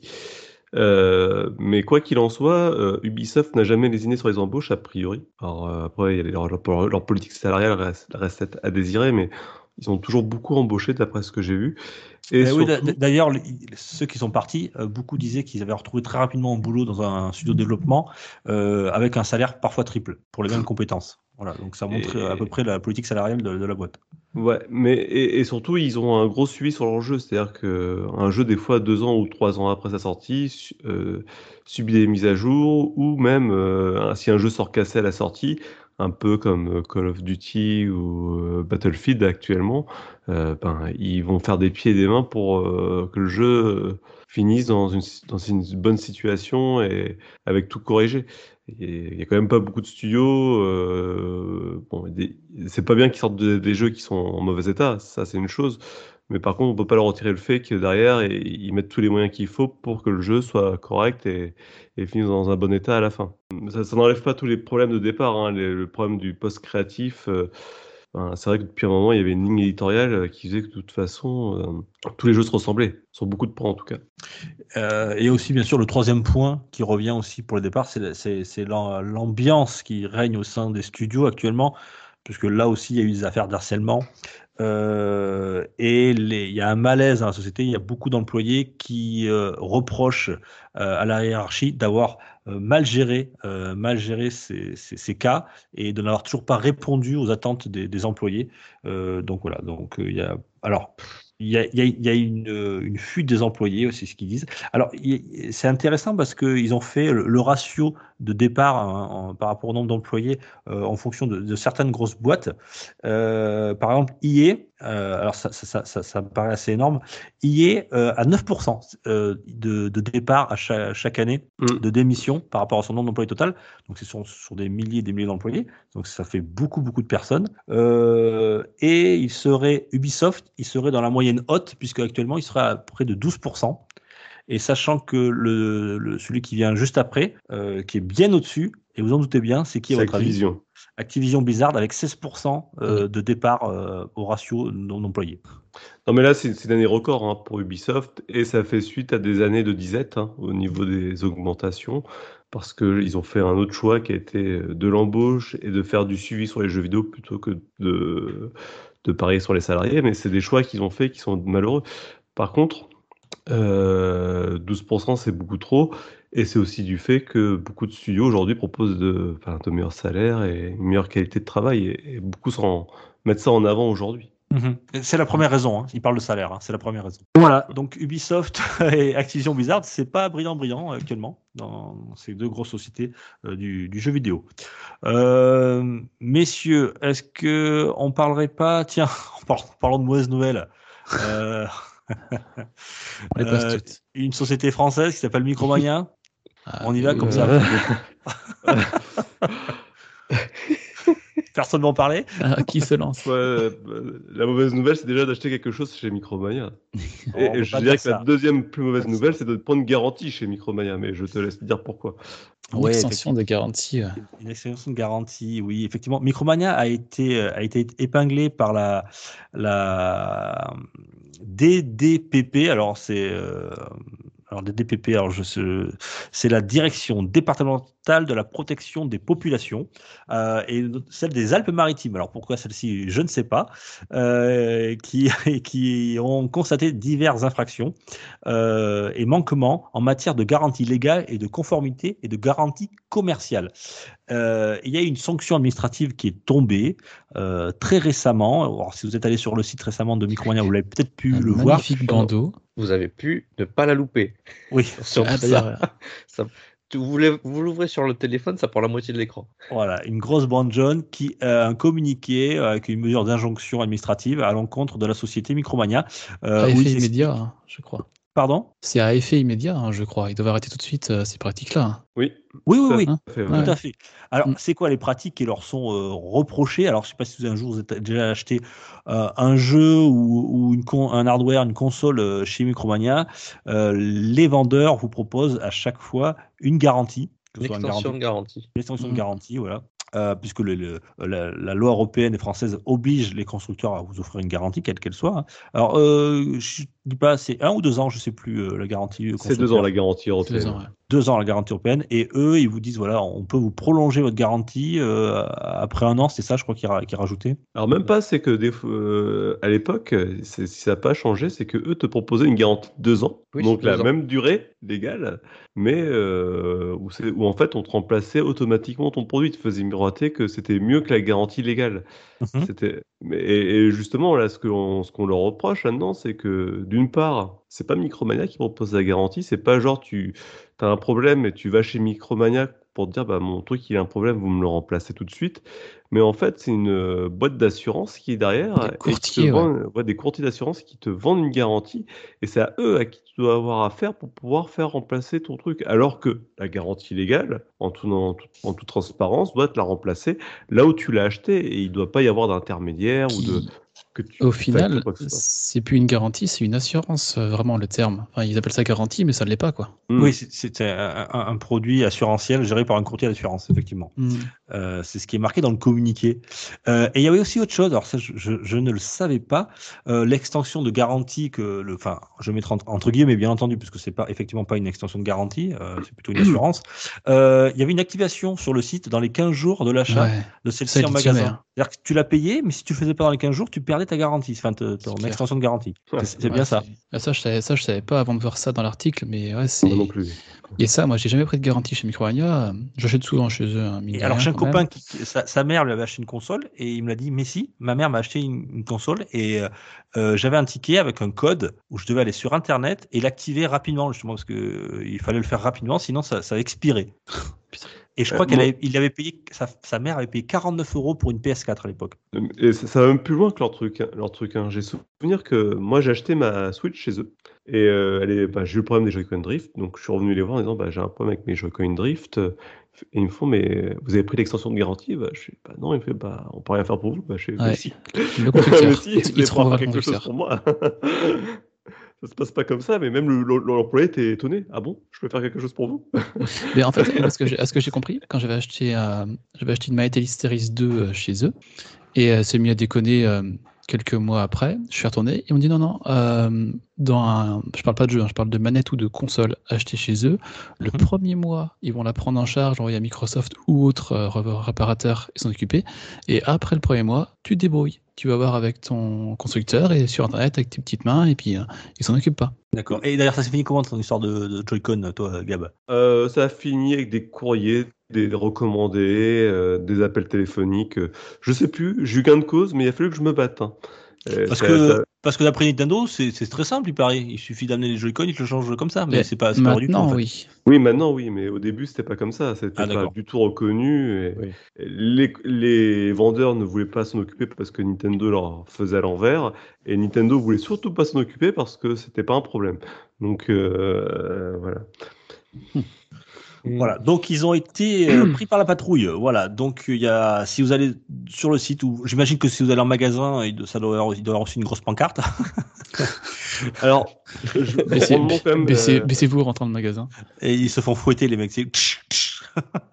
honte à moi, shame on me. C'est avec des panneaux, tu sais, les vendeurs, les pauvres. Alors je, quand même, je tiens à préciser que les vendeurs, en- entre guillemets, ils n'y sont pour rien. C'est, c'est, c'est, on leur demande, hein, on leur euh, demande de vendre des, ass- des, des assurances. Donc, euh, bah, eux, ils font ce qu'ils employés, ils font, ils font Ouais, ce qu'on leur demande. Hein, ils tiennent à leur boulot Ouais. aussi. Il faut Ils sont pas forcément au fait euh, assurantiel et tout ça, mais c'est un peu. Ils devraient être un minimum, minimum au courant de tout ça, quoi. Et Même s'ils sont au courant, ils vont pas dire euh, ouais, ben j'en vends pas. Ben si t'en vends pas, tu te dans, dégages. dans, certains cas, je pense que quand même, ils sont au courant. Enfin, même dans beaucoup de cas, je veux dire, tout, on- tout le monde sait qu'on a un droit d'une garantie de deux ans euh, légale sur tous les produits qu'on achète. Alors, effectivement, quand ton CD il est rayé, si t'as pas l'assurance, bah, tu perds ton, tu rachètes le jeu. Mais c'est le seul cas où ça, ça a une utilité. Mais euh, dans, dans les autres cas, euh, enfin, qui c'est qui va prendre une extension de garantie sur un jeu vidéo de toute façon? C'est c'est absolument débile. Et puis, euh, pour revenir euh, sur l'aspect euh, purement euh, mince. Ah mince, j'ai perdu mon fil. Juridique, tu veux dire? Non, pas, c'est pas là-dessus que je voulais revenir, mais bon, en tout cas, Micromania, euh, dans, dans tous les cas, les vendeurs, ils savent ce qu'ils font. Ils sont pas innocents, Non, ils le savent, en tout cas, s'il y en a qui ne savaient pas. Hmm. Et, et si, voilà, c'est- ça, c'est ouais. qu'ils ont, en plus, euh, vis-à-vis de leur employeur, c'est qu'ils ont ce qu'ils appellent maintenant des services de clients secrets. Ça, ça veut dire que, que ce soit pour la poste ou tous les services publics ou même les services privés, il y a des boîtes privées qui envoient des faux clients chez les euh, chez, bah, chez Micromania ou chez d'autres enseignes pour vérifier que les bonnes pratiques commerciales sont pratiquées par les vendeurs. Donc, Ce euh, que tu appelles les bonnes pratiques commerciales ce sont les pratiques commerciales demandées par la hiérarchie. hein, on est d'accord. c'est ça, tout à fait, exactement. C'est-à-dire que si le caissier de Micromania ne te propose pas la garantie, l'extension de garantie au moment où tu achètes ton jeu, ben c'est un défaut. Pour lui, il peut être licencié pour ça. Donc, euh, ils, ils le savent, mais ils sont aussi pris en tenaille par leur direction, par ça. C'est comme quand tu es à McDo qui te demande à chaque fois, vous voulez un, un menu XL ou pas? Voilà. c'est la même chose. Alors d'ailleurs, il n'y a pas que Micromania qui ont ce genre de pratiques commerciales. hein. Je- souvent, quand vous allez dans des magasins de hi-fi, de high-tech, machin, euh, quand tu achètes le produit, tu te demandes, vous voulez une extension de garantie? Tout le monde te le propose. hein. Hmm, hmm. Donc on- là, on tombe sur Micromania parce que bon, nous ça nous concerne parce que c'est euh, c'est dans ça concerne le monde du jeu vidéo, du jeu vidéo, mais euh, ça se pratique à peu près dans, comme tu l'as dit, Gab, dans beaucoup beaucoup beaucoup de boîtes privées Mhm. et, et dans des banques, etc. Il y a, il y a plein de de, de- de produits qu'on place et, et souvent les employés d'ailleurs sont obligés de le proposer et ils sont souvent aussi ils ont souvent des bonus euh, par rapport à ça en fonction du nombre de de, de contrats d'assurance qu'ils arrivent à, à, à- à vendre dans, dans l'année. Bon, voilà, c'était pour Micromania. Alors moi, juste un petit... euh, euh, je ne suis pas là pour jeter la pierre à, Micromania, mais juste un petit truc quand même euh, qui m'a surpris parce que j'ai cherché des, j'ai cherché des, articles sur, euh, sur cette affaire et j'étais surpris de voir qu'il n'y a rien chez Gamecult, zéro, pas un seul article, euh, quasiment rien sur jv.com. euh, c'est c'est euh, cinq lignes dans euh, perdu dans un résumé de la semaine, l'actu de la semaine. Euh, rien sur IGN, pas une ligne non plus. Euh, les seuls qui, euh, qui les ont mis en avant et qui c'est Gameblog. Voilà, donc je, je, je tiens à les, à les féliciter, les remercier euh, parce qu'il y en a beaucoup qui se disent les Robins des Bois du, du jeu vidéo. Euh, nous, on, on est euh, on est indépendant, on a peur de voilà, on n'a pas de problème d'annonceur, etc. Mm. Bah, je- ouais, c'est quand même bizarre. Voilà, ce silence m'étonne en tout cas euh, chez certains gros sites euh, de jeux vidéo français. Ouais, j'avoue, là, je viens de vérifier sur Gamecult et jv.com, les, les deux, euh, que dalle, rien. Ouais, et même IGN. C'est hein. étonnant, ouais. C'est étonnant. étonnant. Euh, en tout cas, Gameblog, eux, ils n'ont pas hésité, ils l'ont mis même en. Ils l'ont mis en top, euh, top actu, voilà, et donc voilà, grâce à eux, si euh, Gameblog ne l'avait pas, on avait pas, l'avait pas mis en avant, je, je ne serais passé à côté, tout simplement. Hmm, hmm, hmm. Voilà pour l'histoire de Micromania. Alors maintenant, on va dire des choses un peu plus, allez, un peu plus gay dans cette actu fin d'année. On va parler de l'Indie World. Euh, Yeah. le- Rigolote, le oui. 16 décembre dernier, nous a proposé un Indie World de 25 minutes où ils nous ont présenté 19 jeux indépendants. De Messieurs, qu'est-ce vous Alors, pardon Ouais, 19, Euh, ouais, je confirme. 19 en 25 minutes, ouais, ça va vite. Hein. Ouais, j'ai pas eu l'impression qu'il y en avait autant, mais à un moment donné, ils ont dû les condenser. Là, il y a eu un petit passage où on en montrait 4-5. Ah, moi, il fait, ouais, à la ça passait, fin, euh. ils, ils en passent Ouais. euh, de- un, un toutes les 10 secondes. Ils en passent Euh, 10. Ouais, c'est clair. ça cartonne. Euh, Moi, le premier, ils ont commencé. Alors, laissez-moi en parler un petit peu. Juste, c'est- mon coup de cœur, c'est mon souvenir de mon coup de cœur pour l'année 2022. Ben, c'est Sea of Stars. Voilà, ils ont ils ont ouvert l'Indie World avec euh, avec ce jeu. C'est un jeu réalisé par euh, développé pardon par Sabotage. Euh, c'est ceux qui ont fait The Messenger. Voilà.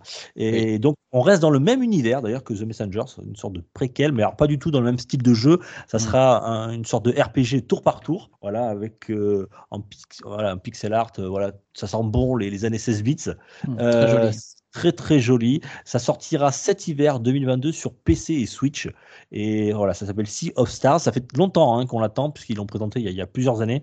Et, et cette fois-ci là, ça sent bon euh, le 2022. Donc j'espère, j'espère, j'espère que ça sortira, qu'il ne sera pas repoussé comme beaucoup de jeux l'ont été en 2021. Et, ça a été la, voilà le, gros titre pour moi pour le cet Indie World. Je t'avoue que ça m'a presque donné envie d'essayer un RPG. Hmm. Euh, je crois que pour moi, c'est la seule chose qui m'a tapé à l'œil de cette Indie World, hein, pour tout te dire. Mais Ouais. je, je vais laisser Rolling euh, nous faire un Ouais, petit peu après, ça n'a pas été foufou non plus. Hein. C'est ce que- C'est ça, je cherche un peu moi aussi. Euh, si, on a Non, voilà, City. Girls Vas-y. 2 qui est- Oui, qui s'est montré. Alors après, euh, alors après, sur les 19 jeux, ce que j'ai regardé, il y en a un seul, c'est Alicia, qui est sur Switch uniquement. Tous les autres sont sur Switch, PC, PS4, Xbox. C'est Une seule c'était un- c'est une seule exclue. Et juste, il y a un, un jeu de plateau, Let's Play Wink Games, qui est dispo de suite. Ou des, en fait, c'est un jeu, des jeux de plateau à jouer, qui est sur Switch uniquement en exclu temporaire. Alors ça, c'est assez rare, les exclus temporaires chez Nintendo. Et là, c'est le cas sur celui-là. ouais. Oui. Alors tu l'as dit rapidement, mais moi, euh, quand même, il m'a plu. Hein, River City Girls 2 de chez Way Forward, c'est le fameux Beat'em Up. C'est la suite où on pourra incarner, incarner six persos jouables, à solo ou à deux. Euh, voilà, ça sortira l'été 2022 et sur bien. toutes les plateformes. Voilà. C'est bien fait, Ouais, c'est ouais. dynamique River City. Donc, euh, ouais, carrément. Ouais. Ah oui, Alors- euh, la DA, c'est la même chose. Voilà, c'est juste une suite. euh, voilà, c'est une suite quoi. C'est, c'est, il y a rien de nouveau, mais voilà, ceux qui ont aimé River City Girls, c'est un très bon beat'em up. Il est d'ailleurs disponible dans le Game Pass. Donc, si vous avez le Game Pass, euh, vous pouvez le faire à, deux. euh, C'est très sympa. C'est marrant Carrément. parce que ce qui nous a plutôt tapé dans l'œil, j'ai l'impression que c'est des jeux un peu en pixel art, non?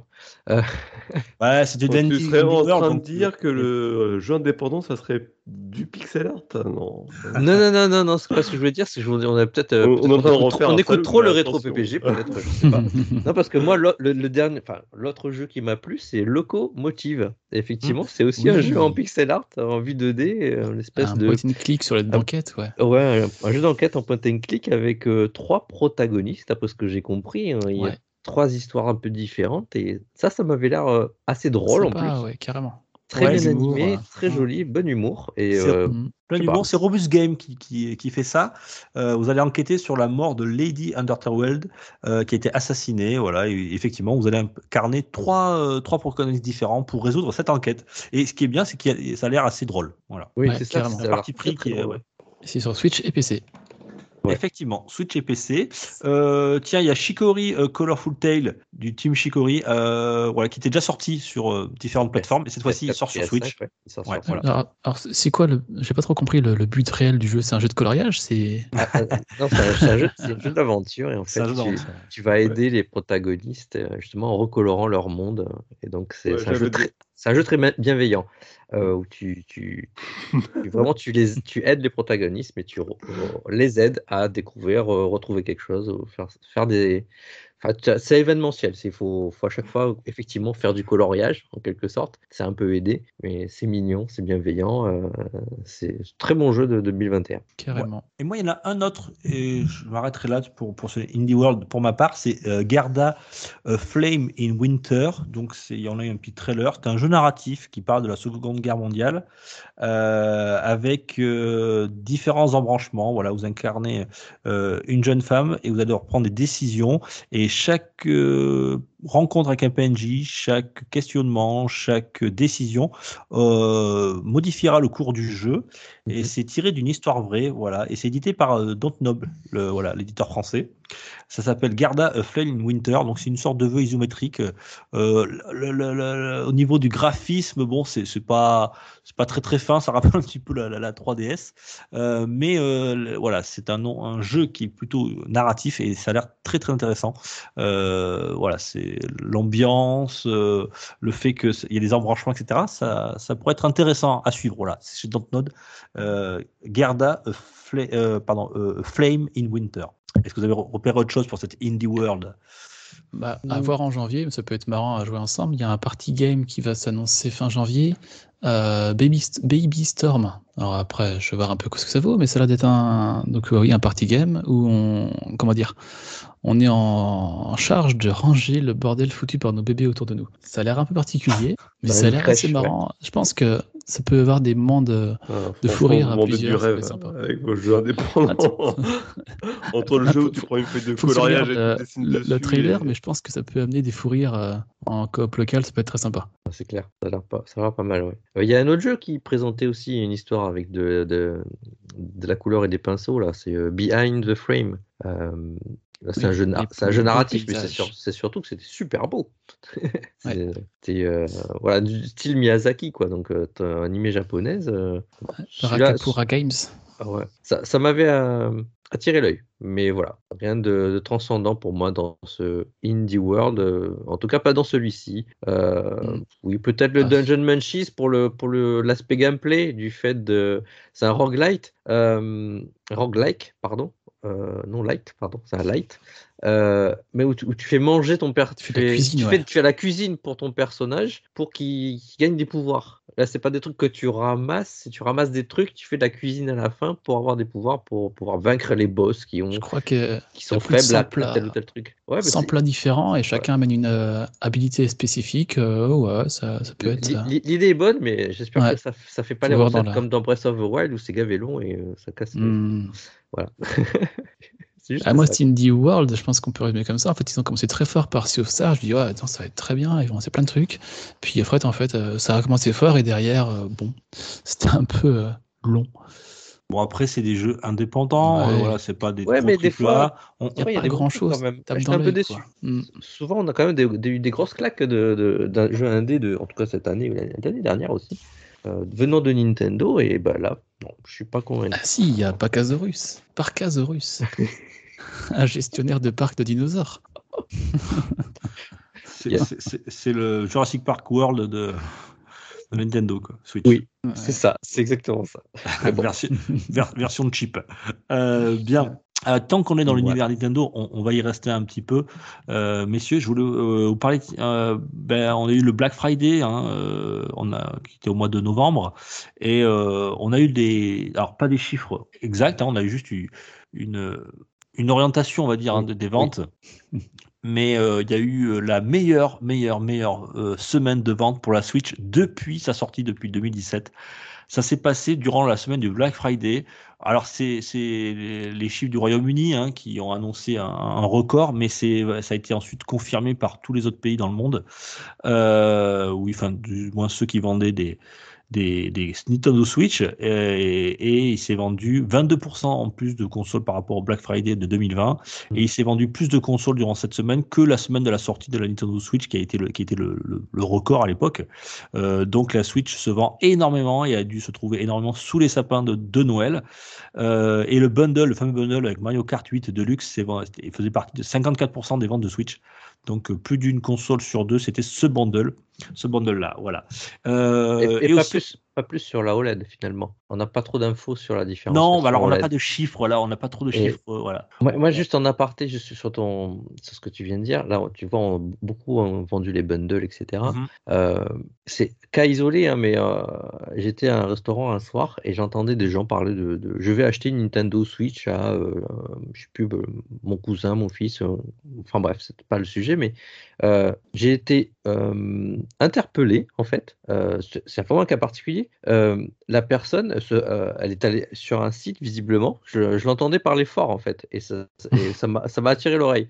Mais ça, c'est quoi la Nintendo Switch OLED Ça veut dire quoi? Et là, j'étais là, ah oui, bah en Ouais, fait, il y a effectivement l'information n'est peut-être pas aussi visible, bonne ou autre sur sur le sujet. Et donc, je sais pas, la pub est peut-être pas très bien faite, mais Bon, ça viendra. De toute façon, je pense qu'à terme, le- la, la- la Switch classique, on va dire, la version 2 va finir par disparaître et être remplacée totalement par la OLED. ouais. Euh, et tiens, tu sais ce Et qui est arrivé? que La deuxième console qui s'est le plus vendue euh, durant ce Black Friday, C'est Ouais, la la- série S. la série S, tout à fait, ouais. Ouais. Puisque les, cartonner. les, les- les PS5 digital ou les Xbox Series X ou, le, euh, étaient encore, ou les PS5 classiques étaient encore en rupture. Donc la, la Xbox Series S s'en est bien tirée. Et Ouais, ça fera plaisir à en Thomas. rayon. Le l'Oculus Quest 2 aussi est, Ah très oui. bien tiré voilà, par rapport aux chiffres de l'année dernière. Ils ont, Pas encore- que sur le Black Friday, hein. ils ont cartonné à Noël aussi. Ils ont bien marché. Voilà. Donc, T'es en euh, tête des ventes, euh, je crois, sur euh, les sites marchands, euh, notamment celui d'un- du nom d'un fleuve, euh, pour pas faire de pub, mais oui, euh, les, les MetaQuest 2 se sont très bien vendus. un, un fleuve, il y a un, un site euh, marchand qui s'appelle La Garonne. J'adore. On voulait pas le citer, mais voilà, c'est fait. Ou Oh la là Seine. La Seine. la Loire. peut-être. Là, Laurent, on va faire de jaloux, le Rhin, le Rhône, allez, tout le monde y passe. ça. Gironde, oui. Euh, bien, eh bien écoutez, euh... Vous avez trouvé une transition maintenant. Ah, trouvé une transition, mais non, je vais rester bien. Pour vous embêter, je vais rester dans le Nintendo, puisque Nintendo, on a appris qu'ils allaient construire euh, de nouveaux bâtiments. Alors, je suis pas, je m'en fous un petit peu niveau de l'architecture, mais c'est juste, juste pour vous signaler que Nintendo s'inquiète effectivement du fait que ben, ils aient pas assez euh, la maîtrise sur leur sortie Nintendo, qu'ils voudraient peut-être augmenter un petit peu le, le, les jeux made in Nintendo, parce qu'ils doivent souvent faire appel à des euh, ben, des prestataires tiers. Hein. Euh, alors on pense à, à, Mercury Steam qui, euh, qui a sorti le très bon Metroid Dread, mais malheureusement à la fin de, du développement de Metroid Dread, ils ont signé un contrat avec 505 Games, donc pendant plusieurs mois voire plusieurs années, ils seront plus disponibles pour Nintendo. Donc il faut qu'ils trouvent des partenaires.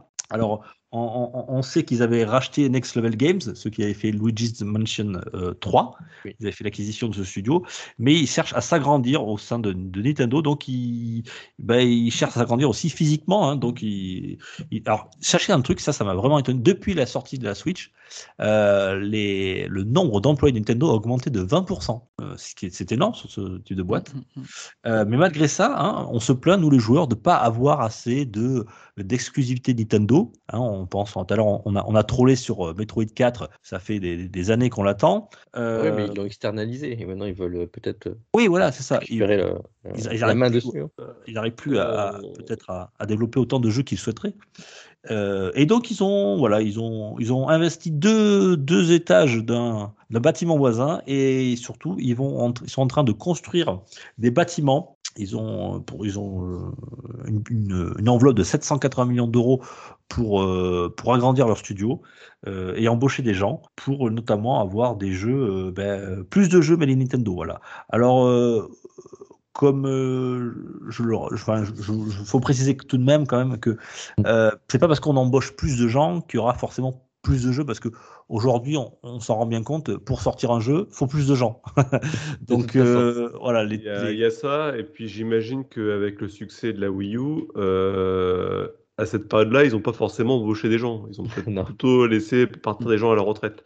Effectivement. Et donc imaginez qu'il y avait du retard il y avait du retard au niveau des effectifs et ouais. donc euh, voilà donc, qui sait Peut-être un F0 qui arrivera dans quelques temps, euh, peut-être un, un, Star Fox ou autre, ou je sais pas. Oh, oui, vous, quelle licence aimerait vous, vous souhaiteriez voir revenir ou peut-être même découvrir?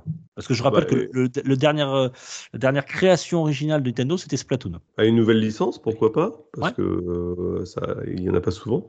Et puis un petit Fire Emblem, voilà. Ouais, j'avoue. Est-ce que là, on a le Three aussi, qui est sorti il y a quoi 4 ans? Ouais. Moi, j'aimerais bien un spin-off sur Zelda, de, de Zelda, avec euh, que la, enfin, que, que, la princesse, en fait. Ou un Star Fox, un bon Star Fox. Ouais, bon un, Star Fox. Un, vrai Star Fox, oui. bah, comme je l'ai ah. dit dans le test, comme je l'ai dit dans le test de Chorus, euh, j'ai été euh, agréablement surpris d'un gameplay dynamique de, de, jeu de vaisseau spatial. Je dis c'est Star Fox que j'ai pas depuis des années en fait. J'attends. Ah, le dernier bon Star Fox, c'est à l'Adventure sur la GameCube, je crois. Hein. Puis si j'attends le mmh. prochain Monolith, forcément. Et oui. Prochain jeu de Monolith. Euh... Software, ouais. Il ouais, ouais. euh, y a du Wave Race, c'est un 1080, du Punch Out. Oh, même, ah, 1080, bien ouais. Mario Striker aussi, j'aimais bien aussi. Ah, il y avait Extreme G aussi qui était très bon sur 64. C'est vrai. Mmh. Voilà. Bien. Et aussi Carnet Noir, le décès de Masayuki euh, Uemura. Alors moi, je, ça me parlait pas trop, mais en fait, euh, qui est ce monsieur? Euh, C'était l'architecte de la NES et de la Super Nintendo. Alors, mmh. il est décédé à l'âge de 78 ans. Euh, c'était un, un, cadre de chez Nintendo. Euh, il a notamment, euh, c'est lui qui a créé la technologie du zapper. Rappelez, vous avez tous joué à, à Hunt de, quand vous étiez petit. Voilà, on a utilisé sa, sa, technologie pour créer le, le Zapper NES. Euh, il avait fait aussi la Color TV Game. C'était une des premières consoles à, sans cartouches interchangeables de chez Nintendo. Vous voyez laquelle c'est? C'est un, un, petit rectangle orange là. Euh, en 77, il est sorti ça. En 83, c'est lui qui est à l'origine de la Famicom, de l'architecture de la Famicom. Euh, et il avait aussi designé la, la NES, la, la, version européenne et occidentale. Euh, il avait pris sa retraite en 2004. Voilà, il avait aussi la Super NES, hein, bien sûr, je l'ai dit tout à l'heure. Mm. Euh, voilà, donc il avait indirectement bercé ma, ma jeunesse vidéoludique. Voilà, donc euh, Euh, j'espère que repose en paix, Monsieur Uemura, et puis j'espère que là-haut, euh, ben, il y, a, des, jeux, des, jeux vidéo aussi, ça serait chouette. Mm-hmm. Euh, c'était le carnet noir et on va terminer la grosse actu là-dessus. On va aller du côté du rumeur et je crois qu'il y a des, des, choses intéressantes. Ce sera Alors moi, c'est pas une rumeur, attention, hein, Sony. Pour moi, c'est officiel hein, ce que je t'ai mis. Hmm, pour moi, c'est encore de la rumeur. Alors, ça sera à vous de déterminer, chers auditeurs, si c'est rumeur pas tout. ou pas. Alors, il n'y a pas tout, on va voir. On va quand même le mettre dans du coin du rumeur, puisque je l'ai annoncé. Euh, ça sera encore à confirmer. Euh, ben, Gab, tu commenceras, si tu veux, juste après le jingle.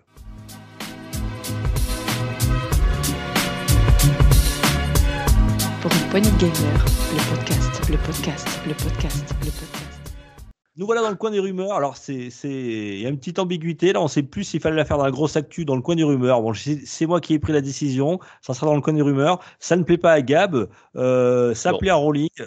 c'est à vous, à vous de trancher. dans les deux, en fait. c'est Tom qui va trancher. Tom, rumeur ou grosse actu Rumeur ou pas Rumeur. Alors, parle-nous Pour moi, c'est grosse actu, ça. Hein, mais bon. Ah, c'est une grosse actu, effectivement, mais qui est encore à l'état de rumeur, je pense.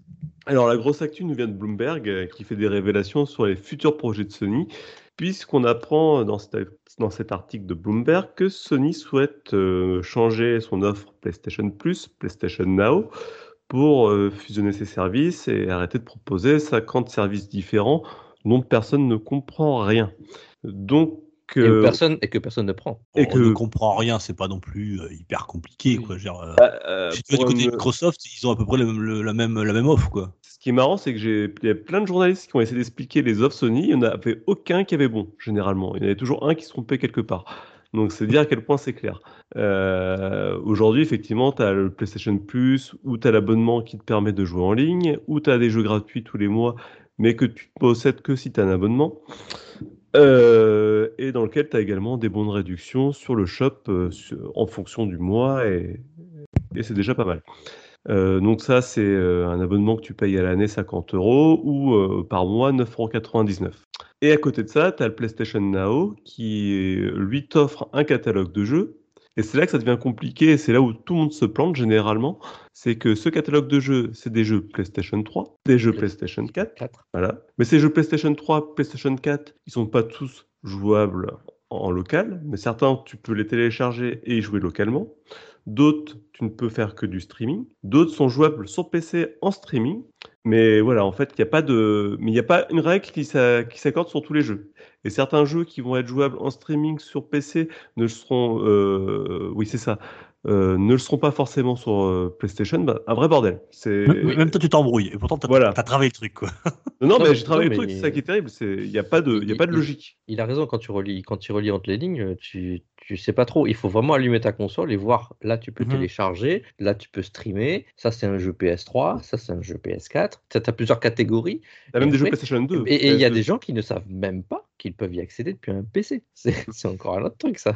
Ouais. Donc, il y, a des jeux PS2, parce que tu vois, j'ai voilà, même pas été jusqu'au oui, bout. Oui, il y a PS2, c'est vrai. PSP. Et euh, ce qui est intéressant aussi, c'est que tu as des jeux que tu peux accéder, mais qui peuvent disparaître au bout d'un moment. Mais tu, c'est pas très clair. Pareil, tu dis, ils te disent, bah voilà, vous l'aurez euh, euh, dans le catalogue que pour six mois. Bah, si, enfin, ils l'annoncent, ils l'annoncent quand, ils l'annoncent quand ils mettent le jeu dedans. Oui, c'est ça. Sauf que quand tu es dans le truc. Donc, si tu arrives après, bah, tu installes le jeu et des fois, deux jours après, tu n'y as plus accès. Tu sais pas pourquoi. Ah bah, ça y est, c'était périmé. Bah, tu n'avais pas l'info. Bon. Et euh, donc, ça, tout ça, ils vont faire table rase et euh, ils vont garder, d'après ce qui prévoit, une première offre qui sera l'équivalent du PlayStation Plus actuel, donc euh, sans changement. Et puis, on aura une offre niveau 2, une offre niveau 3. Donc l'offre niveau 2 reprendrait le catalogue de jeux, un catalogue de jeux PS4, PS5, on ne connaît pas encore. Et on aura une offre niveau 3 où on aurait en plus de ce PS Plus et ce catalogue PS4, PS5, on aurait un catalogue euh, de rétrocompatibilité de jeux PS1, PS2, PS3, PSP. En streaming. En streaming. En streaming, exactement. Donc on refait encore un nouveau bordel, mais a priori, euh, voilà, c'est le, ça serait et, très, franchement, euh, Gab, c'est pas plus clair. Hein. Euh, leurs trois offres là, euh, enfin c'est ridicule. C'est là qu'on est dans la rumeur, parce que ça, c'est le, le premier offre ça serait comme ça. C'est pas encore précisé par Sony, c'est pas, pas encore officiel, c'est pas établi, ouais. Là, là- là où ce n'est pas une rumeur, c'est qu'il y a réellement un projet qui s'appelle Spartacus et qui vise à changer l'offre. euh, À détruire Microsoft. ah ouais, à, à- à revoir l'offre. Euh, oui, La question, c'est seront-ils viables? Après, voilà, on ne sait pas sur quoi ils vont, ils vont, vers- ils vont tendre, ça c'est sûr. Maintenant, c'est vrai que la première ébauche de ce qui, ce qui nous est présenté n'est pas forcément ultra enviable. Euh, on Ah, a déjà, effectivement quelque chose d'un peu plus proche du Game Pass que, que ça. Mais Le streaming, déjà, euh, ça va en rebuter plus d'un. hein. Euh, Le streaming, pour moi, tec- techniquement, avec mes, avec ma connexion, c'est pas possible. Voilà. Donc c'est pas, pas une offre pour moi. Toi, Mm. encore au 56K, toi, c'est ça? Ouais, je passe Ah. à 120, 120, 128. mais Ah, Sachant Oh. que, euh, Gab, tu m'arrêtes si j'ai des bêtises, mais le, le PS Now actuel avec les jeux en streaming, tu les streams en, en Full HD, tu les streams pas en 4K, non, alors. Oui. En termes de qualité. hein. c'est ça. Non, ça, eh ben non, justement, ça dépend d'où tu le streams. Euh, si tu le streams sur PC, c'est 720p. Il n'y a pas de. Non, non, mais Tu- sérieusement. non, mais tu confonds, tu, te trompes là, Gab. C'est ça, c'est sur NES. Ah non, je ne me trompe pas, j'étais vérifié avant. Non, Attends, non, sur ouais. Super Nintendo, je crois, non Non, Euh, c'est le 720p. Nintendo Switch Online, en fait. Ah j'étais vérifié avant, sur PC, c'est du 720p natif. Et il n'y a pas de 1080p, ça n'existe pas. C'est en 720p sur les PC. Ouais. Et sur, Wow. euh, sur la PlayStation, effectivement, si le jeu le permet, il sera en 1080p. Mais c'est de l'upscaling, donc ça veut dire que c'est en fonction de ton débit. Mais de toute manière, comme toi et moi, on est dans la campagne, on n'a pas de la fibre, c'est même pas pensable. Et je sais pas combien de personnes en France est équipées en fibre, mais on peut imaginer que sur la moitié des abonnés, la moitié ne peuvent pas profiter du streaming. Alors aujourd'hui, au moins avec le PS Now, les nouveaux jeux qui sont proposés sont téléchargeables. Donc au moins, tu peux en profiter. Mais voilà. Ouais, bon. En tout cas, c'est ça y est. euh, Sony prend conscience euh, de l'impact du Game Pass et commence à réagir. C'est bien pour eux, c'est aussi bien pour nous. Hein. De toute façon, ça Oui. peut pas être pire. Euh, parce qu'il y a beaucoup, beaucoup de joueurs qui commencent à se poser des questions. Se dire, euh, attends, qu'est-ce qu'il fout de Sony euh, euh, C'est pas toujours brillant euh, ce que nous propose le PS Now ou le PS Plus. Quoique, c'est pas mal pour ce, le mois qui arrive. On en parlera à la fin. Ouais, justement, on va y venir. Ils, Ouais, ils euh, réagissent, mais je suis pas sûr qu'ils aient compris la philosophie du truc non plus, tu vois. Oui, oui, oui, je comprends. ouais. Euh, C'est toujours euh, bizarre ce- cette histoire de, de- de streaming. Bon, euh, je sais pas. Non, là, je... qu'est-ce qu'ils sont au courant que en, en Europe, beaucoup de beaucoup, beaucoup Parce de, que de- de gens abonnés ne- n'ont pas de, de, de fibre. hein. C'est compliqué. Microsoft propose du streaming. Alors déjà, ils proposent. Oui, mais c'est un, choix. Voilà, c'est c'est un un choix. choix. C'est un choix. Soit tu peux le télécharger, soit tu peux le streaming. Donc, quand tu as le choix, c'est très bien. Mais quand on t'impose un jeu en streaming, ben, ça veut dire que tu peux pas y jouer. Alors, ils ont deux catalogues. hein. Le catalogue streaming n'est pas le même que le catalogue téléchargeable chez Microsoft. Eux, ils ont fait un- une scission, c'est-à-dire qu'on a un catalogue téléchargeable et un catalogue streaming. Mais au moins, c'est clair dès le départ. Oui, mais je crois bien, je crois bien, si je dis pas de bêtises, arrêtez-moi. euh, tu peux installer un jeu sur le Game Pass et tu peux y jouer après. Euh, si tu as le Game Pass Ultimate, il joue en cloud comme ça. S'il fait partie du catalogue. Oui, euh, si- oui, pas tous, ouais. Ah, pas tous, d'accord. Je crois Mm. D'accord, ok. Donc ils ont cette notion-là, mais je trouve que chez Microsoft c'est plus clair, puisqu'en fait c'est deux catalogues distincts. C'est pas les mêmes. Même si certains jeux se retrouvent dans les deux catalogues. Mais au moins, eux, ils ne euh, tu vas pas être dans un seul catalogue où tu as tout qui est mélangé. Oui, mais euh, je vais me faire un petit peu l'avocat du diable parce que euh, là, on tire un boulet rouge sur, sur Sony. Mais l'offre de chez Microsoft n'est pas non plus très très claire. Il y a le Xbox with Gold, le euh, Xbox Game Pass, le Xbox Game Pass PC, le Xbox Game Pass Ultimate. Enfin, toi, il y a quand même beaucoup d'offres aussi. Hmm. C'est- C'est Bah, pas ça, non va, plus. ça va évoluer Ouais, aussi. en ouais. plus, Ils ça. pourraient eux aussi euh, simplifier les choses. Moi, je pense que le With Gold, il faudrait qu'il le, bah, le vire. Euh, les- C'était prévu, je crois, d'ailleurs. Ouais, euh. enfin, ça fait des mois qu'on dit ça. Je crois Ouais. que depuis je fais, je fais une, pour, une, pour une point gamer, euh, c'est des Hmm. rumeurs de ça, mais bon, on voit toujours rien venir. Euh, et je trouve que ce Xbox Game Pass, euh, entre le Game Pass et Game Pass Ultimate, il faudrait qu'ils trouvent un compromis, quoi. Voilà. Après, je comprends qu'il y a un Game Pass PC, ça c'est normal. Euh, Ils voilà, appelé- c'est pas ils du tout le même joueur, pas tout le même jeu. Bon, Ils l'ont appelé PC Game Pass maintenant d'ailleurs. oui, ils PC Game Pass d'ailleurs. Tu as raison. c'est pour, pour dire ça change ça aussi, mais Ça, ça a changé. Le titre, quoi. Ok. Bah, L'offre est plus claire dans, ses- dans son utilisation. Moi, je trouve. hein, après, j'ai les deux. hein, j'ai le PS Now et, et le Game Pass. Et honnêtement, le PS Now, je ne l'utilise plus. À chaque fois que je joue à un jeu, euh, soit il disparaît au bout de six mois, soit euh, il faut faire du streaming, soit le truc. euh, Enfin bon. Ouais, bah, sur Game Pass aussi, hein, ils s'en vont les jeux. Oui. Ouais, non, mais pas au bout de six mois. Enfin, il reste pas six mois. Pas faux. Mm. Mais bon, moi, il y a une petite chose que j'aimerais, euh, enfin, que je note là dans, dans ce que tu proposes, enfin, ce que tu proposes, ce que tu dévoiles. La troisième offre, en tout cas, elle parle bien de streaming de jeux, catalogue PS1, PS2, Mm. PS3, PSP. Je vais revenir sur les trois derniers. Euh, C'était les, les serveurs que Sony comptait fermer quand même, à un moment donné. Oui, et- J'aime bien remuer le couteau dans la plaie, mais. Ouais. Il Ils y a- sont, il y a ils ça, sont et- pris quand même une volée de bois vert par les, euh, par les joueurs en disant Hé, les gars, la PS3, on y joue encore. On y, on- on y reviendra dans les actus en vrac d'ailleurs. Mais C'est aussi un PS- aveu, c'est aussi un aveu euh, qu'ils n'ont pas été là pour le, la rétrocompatibilité. Euh, je comprends pas que les jeux PS3 aujourd'hui, pas moyen de les faire tourner sur ta PS5, mais c'est sûr. Mais euh, Mm, quand, mm. à un moment donné, on te dit qu'on va fermer euh, les serveurs, tu pourras plus du tout télécharger tes jeux PS3 et PSP et, PSP, c'est le PS, cas, hein. et PS Vita. Euh, Donc maintenant, c'est PSP que tu peux plus, PS Vita, tu peux encore, PS3, tu peux encore maintenant. Euh, et là, on te dit oui, mais tu peux streamer les jeux PS3. Ça sera dans ton. Dans ton... Mais moi, j'ai déjà des jeux PS3, C'est- mais je peux plus y jouer. Tu vois le truc tu payes pour les. ouais. Donc je te paye pour pouvoir streamer un jeu PS3 que j'ai déjà, sauf que je peux plus y jouer sur ma PS4, ma PS5, même pas en parce que je peux pas. T'avais le- qu'à garder ta PS3, couillon. Mais je l'ai toujours la PS3, qu'est-ce que tu crois? Ouais, Sinon je la pourrais pas y jouer à mes jeux PS3. Mais bon, j'imagine, enfin voilà, c'est- il y a un croisé là, il y a quelque chose qui, qui va coincer, je pense. Ouais. C'est pas de la vraie rétrocompatibilité. Allez, non, on est d'accord. Et puis euh, Sony, de toute façon, la PS3, c'est la génération manquée. hein. On va pas se mentir, euh, aussi bien euh, sur la qualité du hardware que ben, derrière sur les problèmes de rétrocompatibilité qui sont pas capables d'assumer aujourd'hui parce que l'architecture était trop compliquée.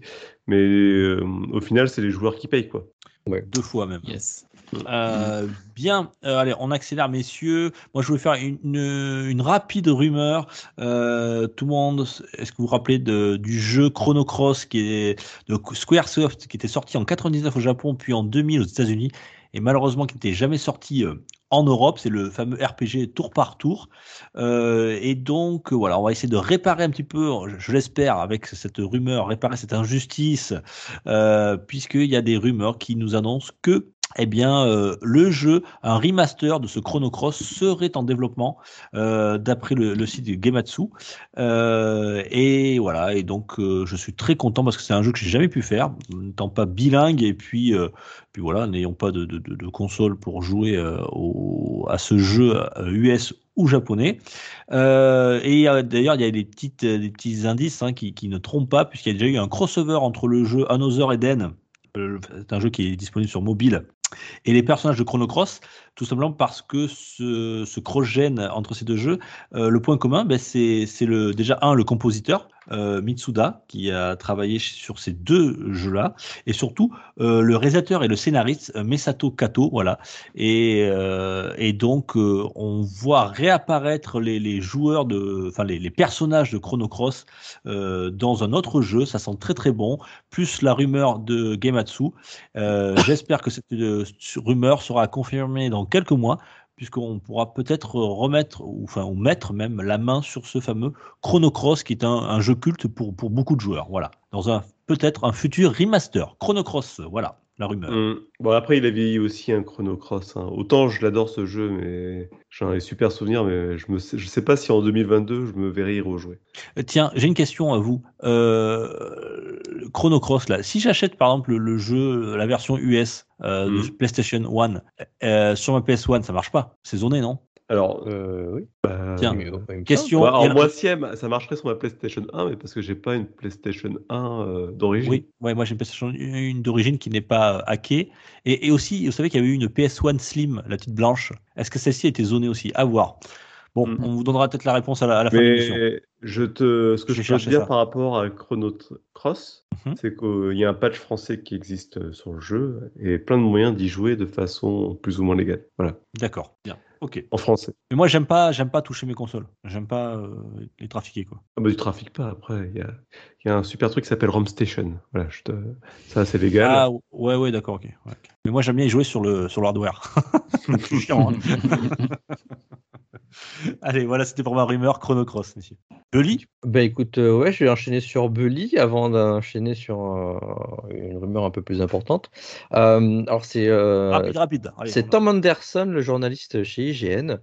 il aurait vu a priori une version jouable de Bully 2, pour ceux qui se souviennent de ce jeu un peu GTA-like, mais dans, euh, c'est avec des, lycéens de mémoire, c'est comme ça qu'on disait. Oui, c'est ça, tout à fait. C'est ça. Et euh, donc, il paraît qu'il y aurait dû avoir une présentation au Game Award. Ça s'est pas fait, donc ça devait pas être tout à fait prêt. Mais en tout cas, les rumeurs sont bonnes. Il y aurait donc un Bully 2 dans les tuyaux et peut-être en 2022 donc. Ah, ça serait cool. Moi, j'avais bien aimé Bully, le premier. Euh, et c'est vrai que c'est une licence qui a été assez euh, réclamée par les joueurs, hein, qui avait une cote d'amour assez importante, euh, qui a disparu des radars. Ça fait coup Bully, 2, Bully le premier, c'était sur PS2, donc ça, remonte maintenant. Hein. et donc, ça serait sympa de, le voir revenir ce, jeu. Et par contre, il y a un, jeu qui est beaucoup, beaucoup plus populaire, Euh, qui, est très, qui a une grosse fanbase, euh, c'est Bioshock. Ah oui, on a une, de plus en plus de rumeurs et des rumeurs de plus en plus euh, importantes sur le niveau des détails concernant un futur Bioshock 4. Donc, on aurait appris donc, que ça tournerait déjà sous Unreal Engine 5, donc ça demande déjà du monde pour le développer, que ce serait un monde un peu plus ouvert, donc encore plus de monde pour le développer, que ce serait a priori dans les années 60 en Antarctique et de nouveau sous l'océan. Donc euh, moi je dis ça, euh, ben, j'attends impatiemment 2022 pour ça. Ouais, bah alors, si c'est sur, euh, si c'est juste à l'état de rumeur, je pense que ce sera pas avant. ouais, mais apparemment peut-être que le jeu serait très secret et peut-être ah, pourrait popper un peu plus concrètement. C'est pour ça qu'on en parle la PPG, hein, c'est tellement secret que.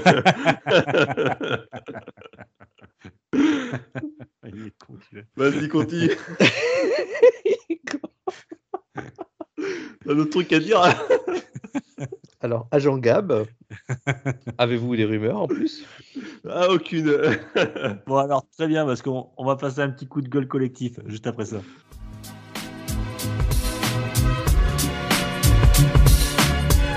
Pour une poignée de gamer, le podcast, le podcast, le podcast, le podcast coup de gueule collectif. Donc, alors, c'est pas vraiment un coup de gueule, c'est plutôt une, une mise à jour, j'allais dire, euh, à propos bah, d'un phénomène qui, qui, a, qui, qui, nous arrive et qui, qui est assez, euh, on va dire, assez mystérieux pour beaucoup de, beaucoup de joueurs, beaucoup d'auditeurs.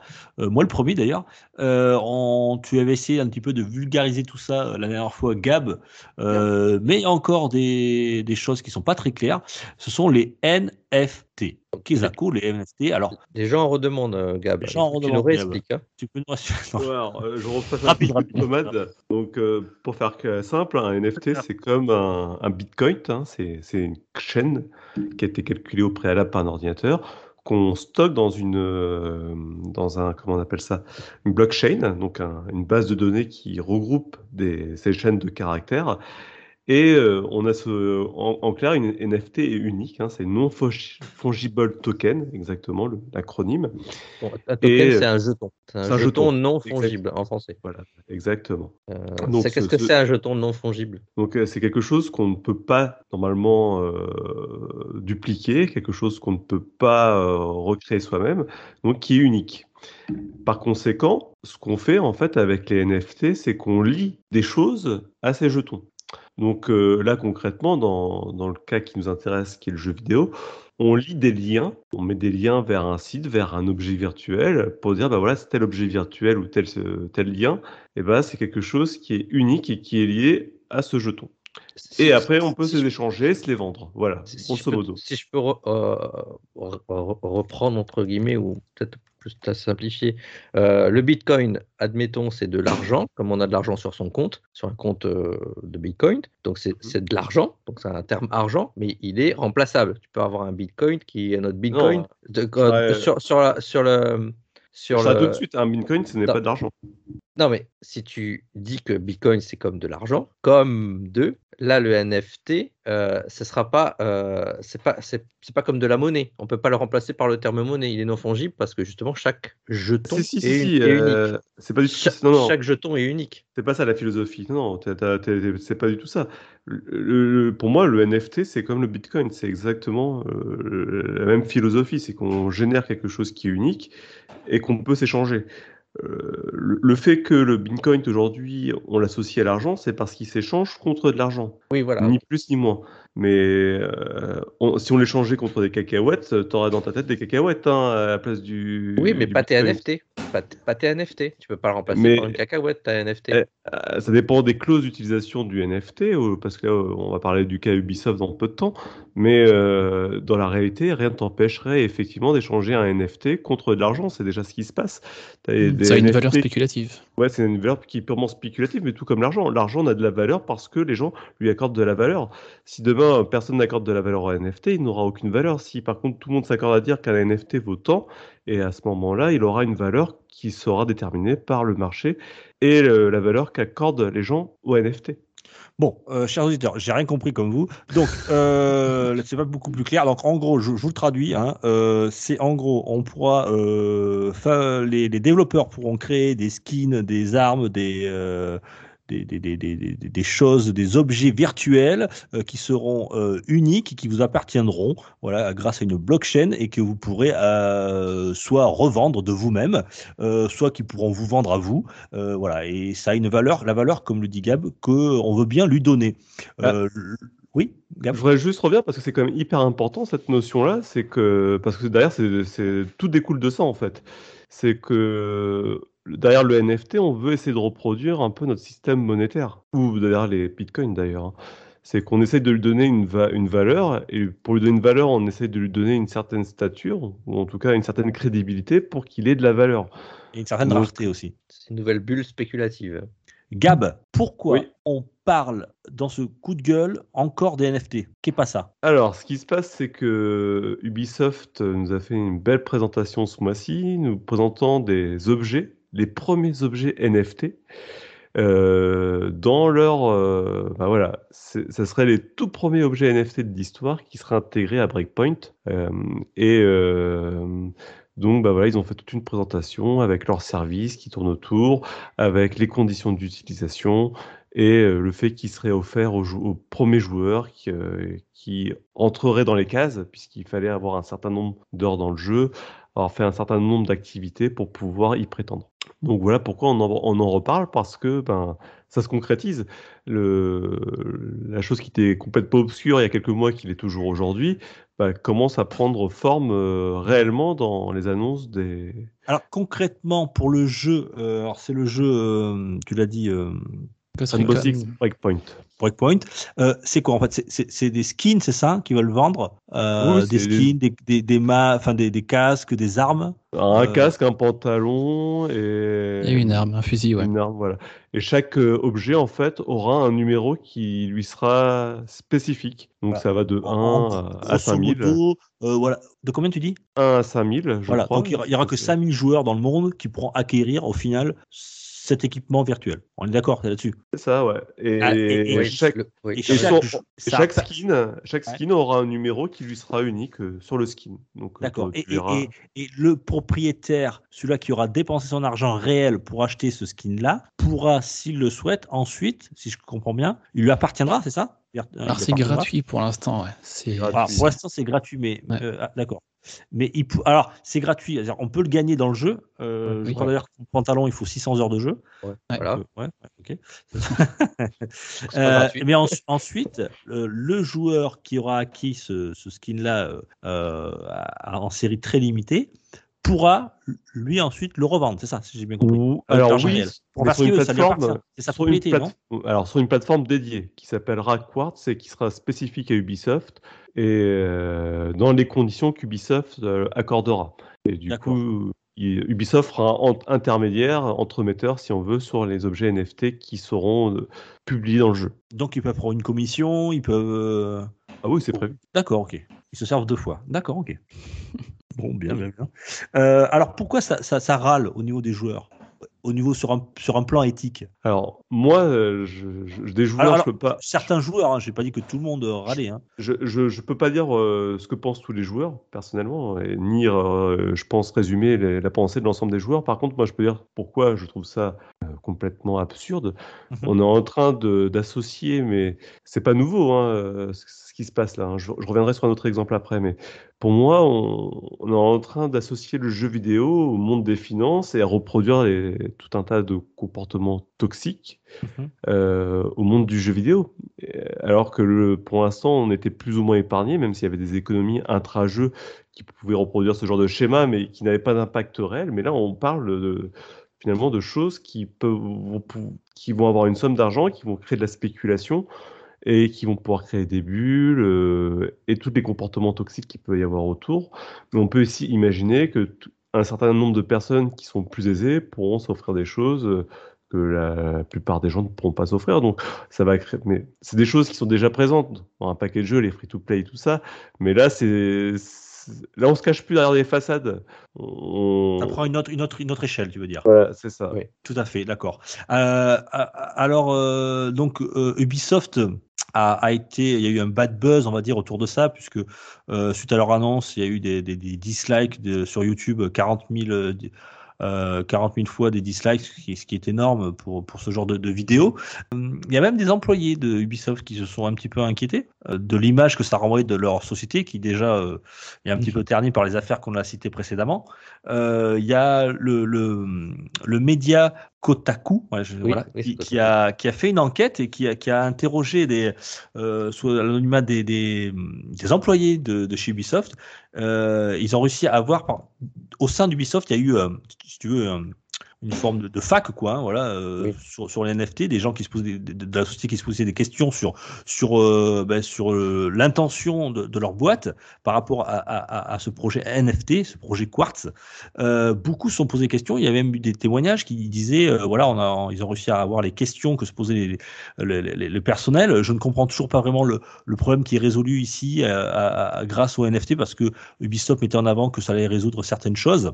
Est-ce que cela vaut bien la peine de la publicité extrêmement négative que cela provoquera demande un autre. Et il y en a un, même un, et je pense que c'est assez évocateur pour en tant que nous joueurs. Comment pouvez-vous regarder la propriété privée, la spéculation, la rareté artificielle et l'égoïsme, puis dire oui, c'est très bien, je veux ça, mettons-le dans notre art, le jeu vidéo. Euh, donc même au sein d'Ubisoft, ça ne fait pas l'unanimité, même au sein des Ça- développeurs ça- qui se posent des questions. Ça pose des problèmes. En plus, ça- de, de ce que j'avais eu, c'est que les développeurs de Breakpoint euh, bah, charbonnent depuis des mois pour redresser leur jeu qui était sorti dans un état assez catastrophique à l'époque.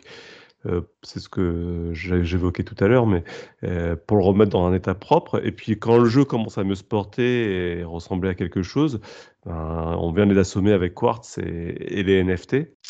Et puis, euh, ce que dit Ubisoft, hein, qui a trouvé des solutions qui répondent à des problèmes qu'ils ne pouvaient pas résoudre avant, c'est totalement faux, puisqu'en fait, euh, euh, Blizzard s'y était déjà un peu essayé avec Diablo 3 à sa sortie en 2012, en proposant un système de- d'hôtel des ventes avec euh, de l'argent réel et en faisant l'intermédiaire. Mais sauf qu'à l'époque, on parlait pas de NFT, il n'y avait pas de NFT, mais on permettait aux joueurs de, de s'échanger avec de l'argent réel, de- Mhm. des choses. Sauf que Blizzard a mis court à ça, puisqu'ils ont vu les dérives que ça prenait et, et que ça ne correspondait pas du tout à, à l'image que les joueurs voulaient du jeu vidéo et aussi à ce que eux se faisaient comme idée du jeu vidéo. Et là, je. Et, je- et puis, on, on va pas se mentir, eux, eux, ils, ils ne, ils ne retiraient pas euh, de, de, de ces échanges-là euh, bah, de, de, un, côté financier, quoi. Non. Tout simplement. Non, Ou ils n'avaient pas leur com, quoi. Ou très léger, une, petite- une com parce qu'ils faisaient tout passer à transiter à travers Ouais. leur système. Mais c'est, en tout cas, Ouais. ça, ça leur permettait pas de, gé- de Mhm. générer des milliers et des cents. Et il y avait des gens qui, par contre, passaient leur journée à, à essayer À de ça. spéculer et s'enrichir. Oui. Et la Quartz, Quartz, donc si j'ai bien compris, Ubisoft veut faire à peu près la même chose, sauf que là, ils veulent le contrôler, c'est ça? Ils, veulent, ils ont créé ce, ce, ce système Quartz euh, qui serait une interface qui, euh, par lequel tu serais obligé de passer euh, pour, par eux, et donc ils auraient, ils auraient la main mise sur, sur, sur, on va dire, cette, cette propriété privée, on va dire, artificielle. Alors, la- ça, ça c'est la- toute la force de la- l'annonce qu'ils ont fait, c'est qu'ils ont trouvé le moyen de, de mécontenter les deux parties, aussi Oui, bien oui. ceux qui ne veulent pas des NFT que ceux qui veulent les NFT, oui, forcément. ils ont, ils ont par euh, cette charte là, et leur plateforme Quartz, bah, cassé le bébé dans l'œuf. C'est-à-dire que à la base, le NFT, on nous promet liberté, monts et merveilles. Là, pas du tout. En fait, on est dans un système complètement fermé, géré par Ubisoft et euh, contraint par Ubisoft par, par ses propres règles. Et ils vont même plus loin, puisque là, ils te disent, oui, bah, on va passer aussi par une blockchain française qui est peu consommatrice et tout ça. Dans le but euh, de rendre le truc euh, complètement euh, plus beau et plus joli, mais de par toutes leurs conditions, par tout un tas de, de mécaniques, ils rendent le, le concept complètement caduque. On, on est ni dans le NFT et en même temps on est trop dans le NFT pour les gens qui ne veulent pas de NFT. Et on est complètement en dehors du, du concept du NFT pour ceux qui veulent du NFT. Donc, euh, bon. Et, et- et oui, tu as bien fait de le, de le- de le souligner. En plus de ça, c'est très énergivore, c'est ça? Oui, c'est très énergivore, tout à fait. D'accord. Donc en plus, c'est pas, c'est pas très écolo tout ça.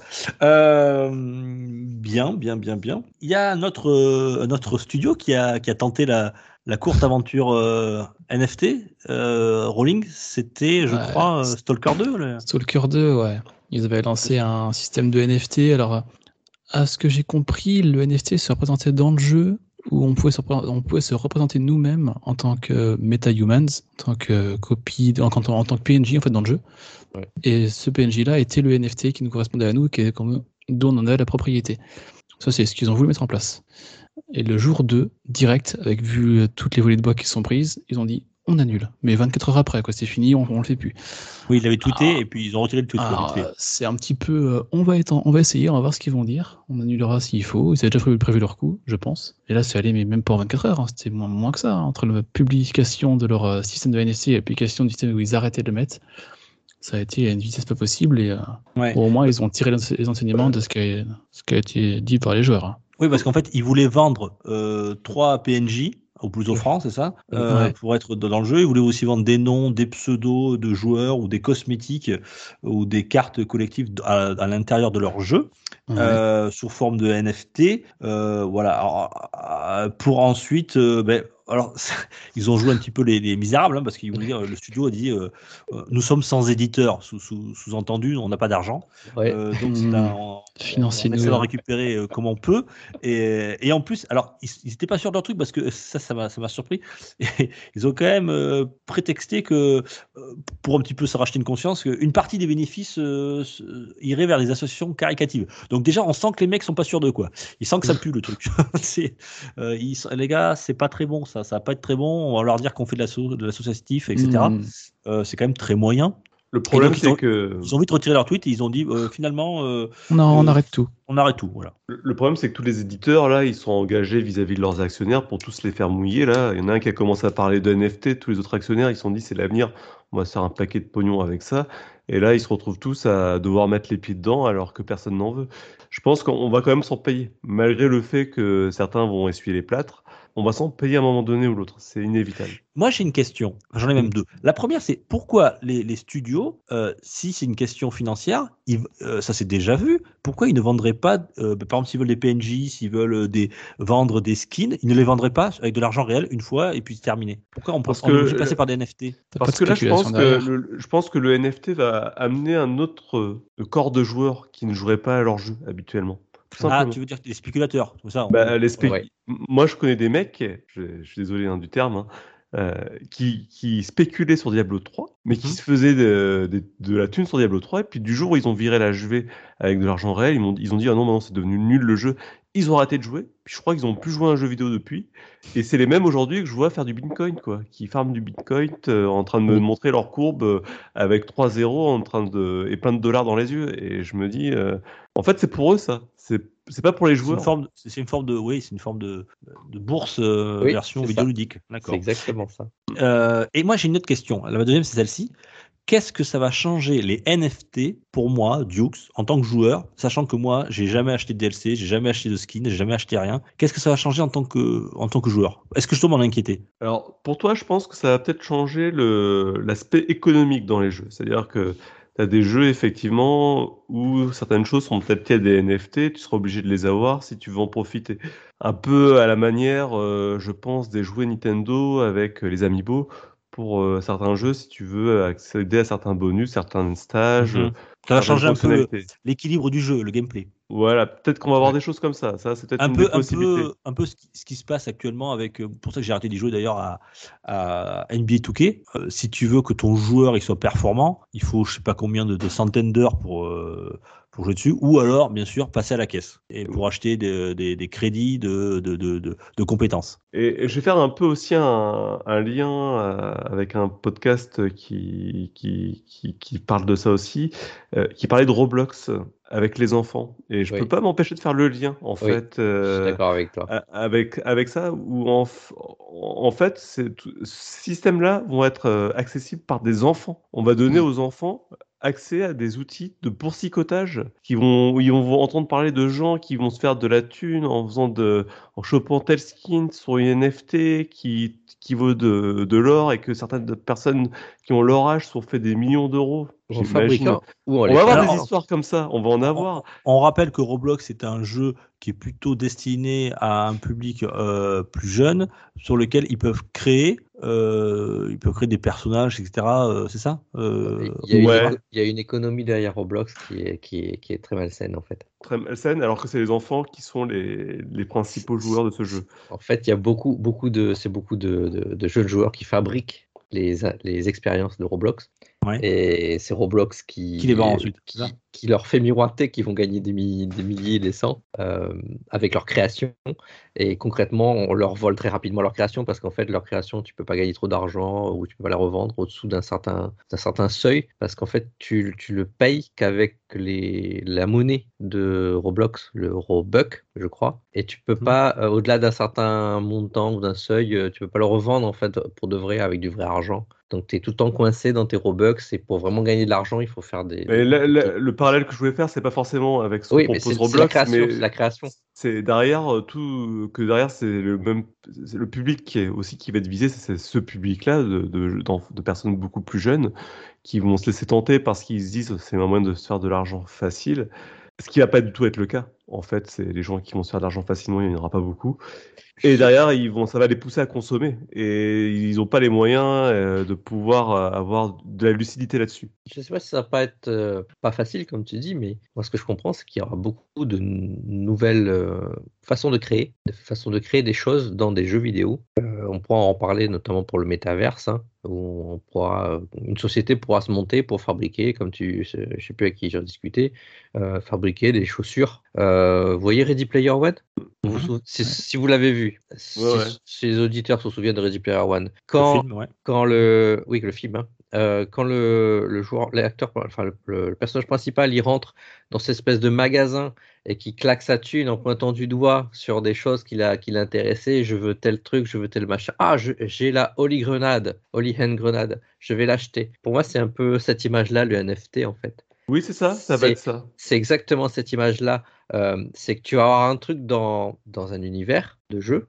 Euh, il y aura que toi qui pourras l'acheter parce que tu auras tant d'argent, tant de monnaie d'argent euh, vrai euh, pour l'acheter.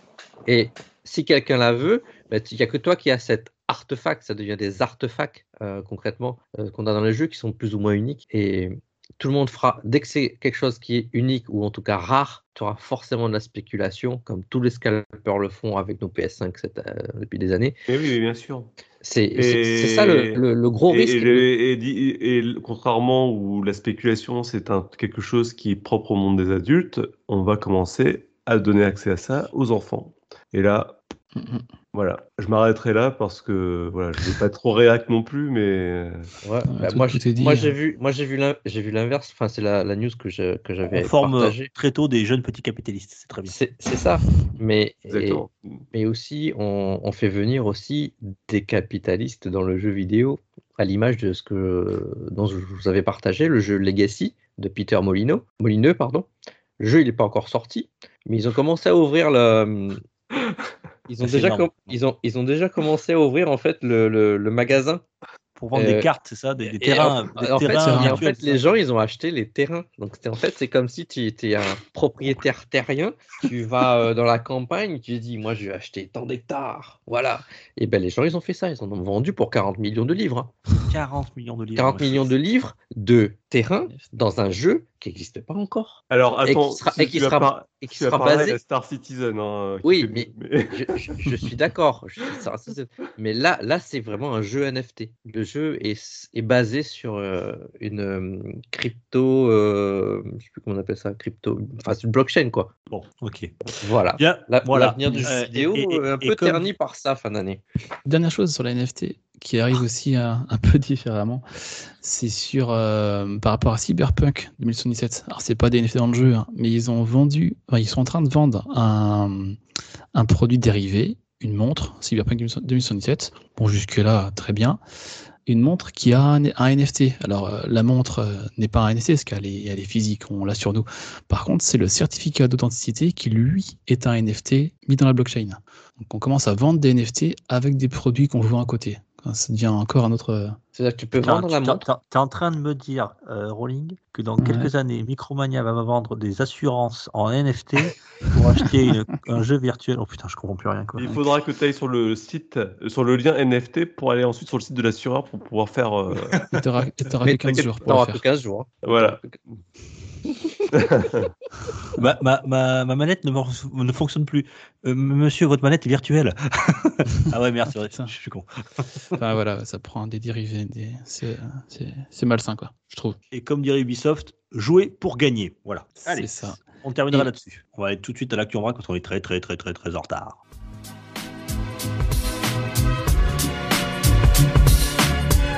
Pour une poignée de gamer, le podcast, le podcast, le podcast, le podcast.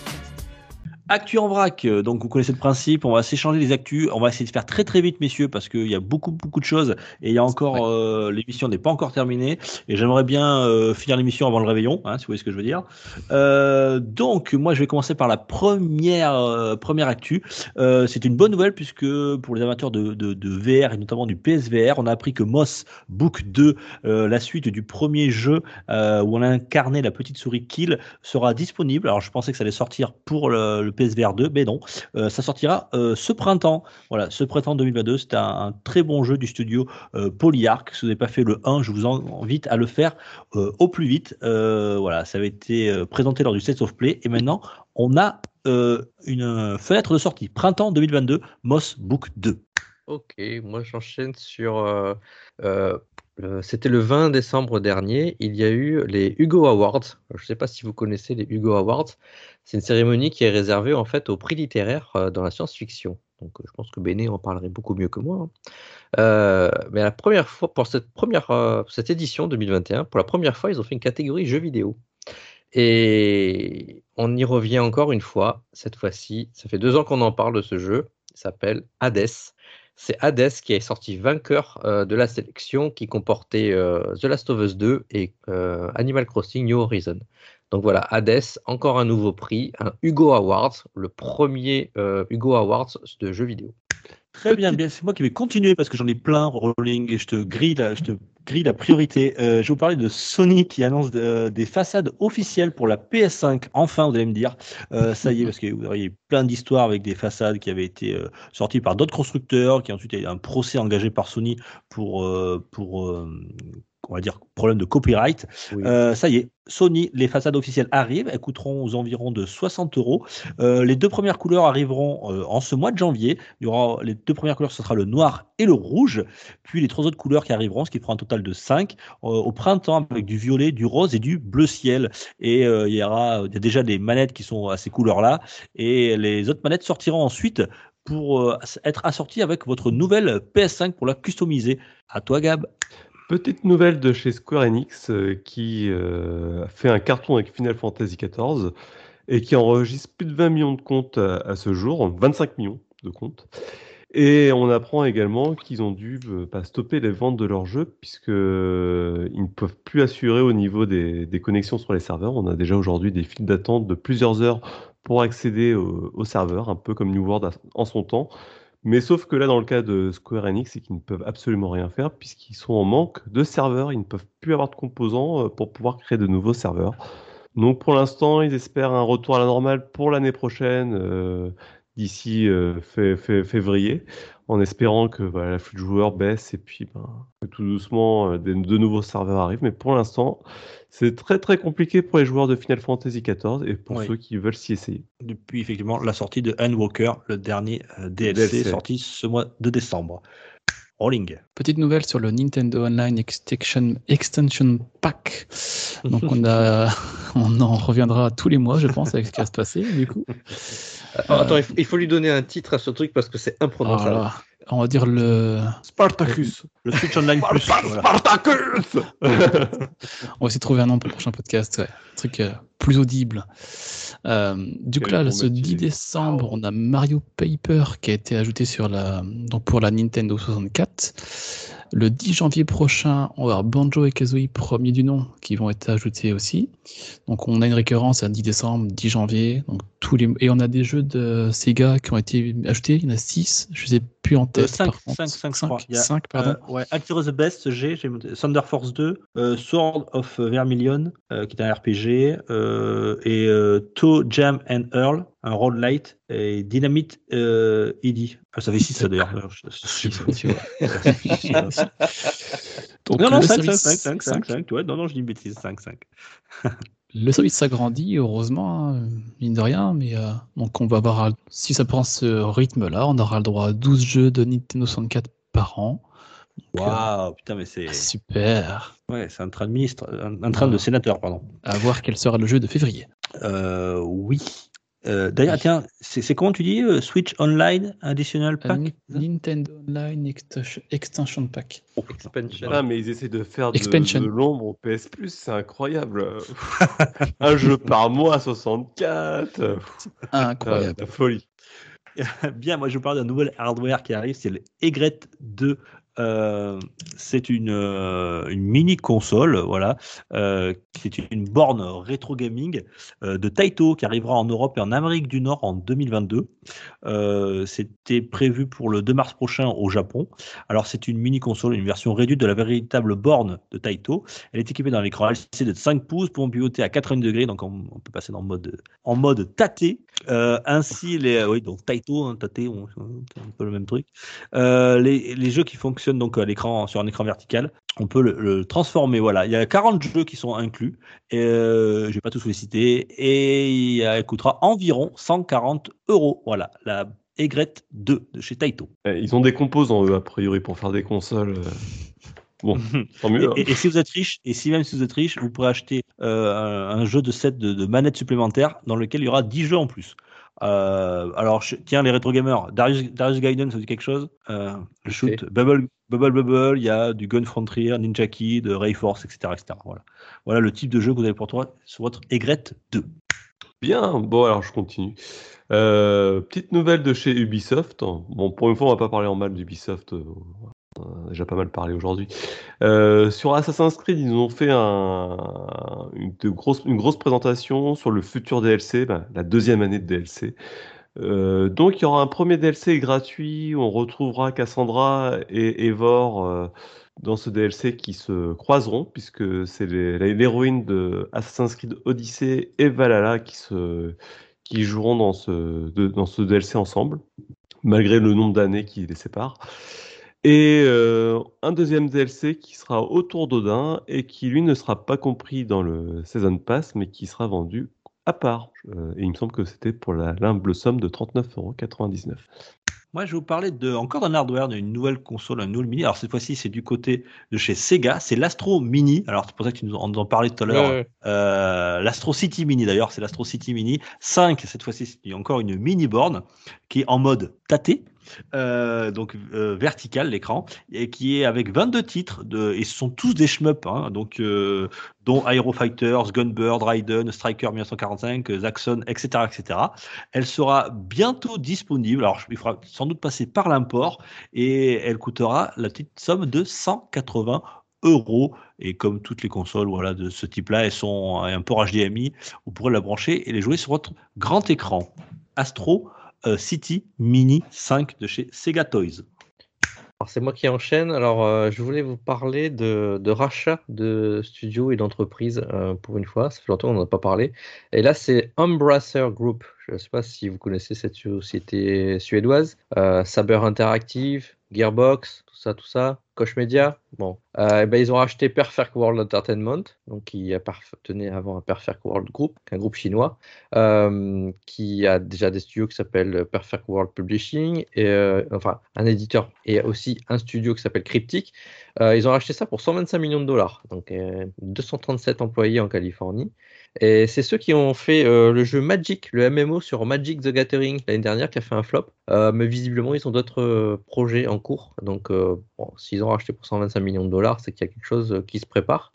Ils ont également acheté Shiver Interactive, qui est un studio qui participait à Mortal Kombat 11 ou au, au Scribble Note. C'est des anciens de chez EA. Ils ont racheté un studio euh, qui fait des cinématiques, qui s'appelle Digix, qui travaille notamment pour les cinématiques de Gearbox. Euh, ils ont acheté euh, une société qui fait de la diffusion de films et de publicité, un, peu comme du Netflix, hein, qui s'appelle Spot Film Network. Mais ils ont acheté principalement, et c'est ça en fait le gros gros sujet, ils ont racheté Dark Horses. Oui, ils ont acheté le géant de de comics euh, qui est propriétaire de toutes les trois toutes les licences. Là, il y a près de 300 licences. euh, voilà, donc euh, tous les souvent celles qu'on on voyait euh, DC Comics, etc. Donc euh, Dark Horse, c'est c'est encore un autre. Euh, donc euh, je pense que oh là, ils ont mis la main sur quelque chose de gros qui leur permettra d'avoir un catalogue potentiel de jeux vidéo dans l'avenir vraiment intéressant. Et pas que jeux vidéo, parce que comme ils ont aussi peut-être de la plateforme de, streaming, voilà, je pense qu'ils ils font la pieuvre un peu comme, comme Disney. Alors, des nouvelles pour ne pas en donner de FF16. Euh, on devait avoir cette fin d'année un reveal de gameplay, des infos supplémentaires sur le jeu. Là, on a un communiqué euh, comme quoi on n'aurait rien avant le printemps 2022. On a pris un retard sur le jeu dû à la situation de la crise sanitaire et autres euh, délocalisations de, de studios. Que je... Quoi? Non, non, c'est- toujours la même chose, quoi. C'est blablabla, c'est toujours à chaque Ah fois. oui, toujours les mêmes arguments, quoi. Ouais, toujours le même argument, ouais. Donc moi, ce jeu-là, je l'attends vraiment, au moins avoir un peu quelque chose, mais non, non, on n'aura rien avant le printemps au plus tôt. Ils se sont, ils se sont donné six mois de plus de développement sur le jeu, donc on n'a toujours pas de date hein, de toute façon, donc on n'aura rien l'année prochaine en sortie.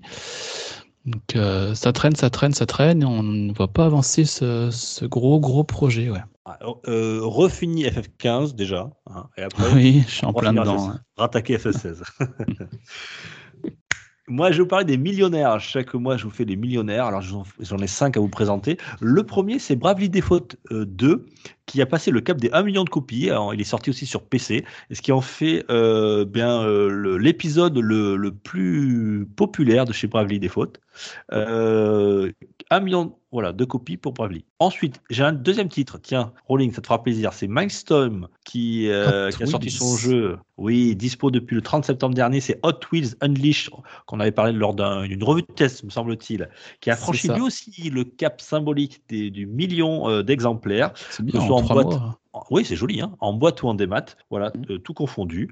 Euh, un troisième titre, alors celui m'a fait aussi très plaisir parce qu'on a fait le test avec Béné, c'est Spirit Farer qui a Oui. aussi qui est sorti le 20 avril dernier. Euh, qui a reçu d'ailleurs une mise à jour euh, Jackie and euh, euh, Dari. Michel. euh, Jackie, ouais, euh, c'est bon, c'est bon. Ils sont chauds les mecs, ils sont chauds là. J'ai- Je vais rien dire, j'ai pensé la même chose. hein. Ouais, bah, tout le monde a pensé la même chose. hein. Il est beaucoup Euh, trop tard. Je vous ai laissé le suspense. Euh, une, nouvelle, euh, une nouvelle île avec deux nouveaux esprits. Et pour fêter le million aussi. Voilà, ils ont passé le cap des millions. Alors, on va monter un petit peu le- le- l'échelle puisqu'on va aller directement voir Sea of Thieves euh, qui s'est vendu à plus de 5 millions sur Steam. Euh, c'est assez étonnant. Voilà, et en un an et demi. De, de... Ouais, c'est étonnant. Mais c'est c'est- parce que c'est c'est beaucoup. 5 Mais millions que sur Steam, c'est- c'est énorme. Non, c'est que sur Steam, hein, je parle. Mais Le là, jeu encore, est juste une pépite, euh, c'est Eh normal. ben oui, et, et bien, eh bien, pour aller dans ton sens, euh, Gab, effectivement, ça doit être une pépite puisque il totalise quand même 25 millions de, de joueurs euh, en tout. Alors euh, que ce soit en boîte, en démat, sur le Game Pass et sur euh, sur PC. Et pour fêter ça, euh, je vous ai, alors, euh, si vous écoutez l'épisode pas trop tard, jusqu'au 5 janvier 2022, il y a une promotion euh, chez Valve. Il est à moitié prix, il est passé à 20 euros. Donc si vous l'avez pas fait, euh, Gab vous en- nous en dit que du bien. Euh, sea of Thieves, d'ailleurs, il faudrait qu'on s'y Bah, mette. aussi. Bah ouais, c'est ce que j'ai envie de te Ah dire. oui. Si t'as jamais fait ça, faut qu'on se fasse euh, un, un soir une partie ensemble. Vous allez Ah, comprendre pourquoi carrément. ça s'est vendu à Ah 900. ouais, j'ai déjà joué pas mal de fois, c'est très très sympa. Dispo sur le Game Pass, donc on pourra faire ça. Et enfin, alors celui-là, il fera plaisir aussi à Thomas euh, et à tous nos Bordelais, puisque c'est Motion Twins avec Dead Cells euh, qui fête, alors là, c'est 6 millions de copies. Oh ouais, mais C'est un énorme. énorme succès pour, pour ce type de jeu. Euh, et pour fêter tout ça, ils sortent le DLC The Queen and the Sea en début d'année, euh, qui sera au tarif, comme les autres, de 5 euros. Je crois que c'est le troisième gros DLC. Il y, et il y a eu une mise à jour juste avant aussi, où ils accueillaient les d'autres personnages d'autres jeux. D'accord. Ah ouais? On fait du crossover. Ah, je savais pas. Oh, ouais, Blasphemous, euh, Curse of the Dead God, je crois. Euh, mince, j'ai plus les trois, les, les- les trois autres. Mais enfin, Moi, il y je, ne le sors plus parce que à chaque fois que je le ressors, je repars pour 50 Ah, heures. ah non, mais moi c'est pareil. hein, moi j'ai Après, je peux plus jouer à autre chose. Donc c'est- j'ai entendu terrible. la musique cet après-midi. J'ai fait non, je ne lancerai pas Dead Cells. Et juste après, j'ai eu, la musique- j'ai Chance eu la musique- sauvage. j'ai eu la musique d'Hades. Juste après, je fais non, je ne lancerai pas Hades.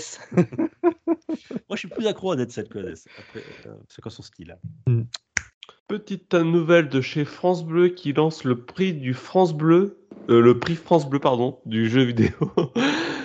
c'est beaucoup mieux comme ça. Euh, en association avec Canard PC, donc euh, ils vont remettre le prix du jeu vidéo en avril 2022. Ils proposent au public pour cette occasion de voter pour leur jeu favori parmi une sélection de quatre jeux français. Donc on en avait déjà parlé, mais j'en- reparle. Ou alors l'émission n'est pas encore passée, donc de toute façon, je ne vous en ai pas parlé. Parler, Euh, qu'elle sortira pour le prochain Saloon. Voilà.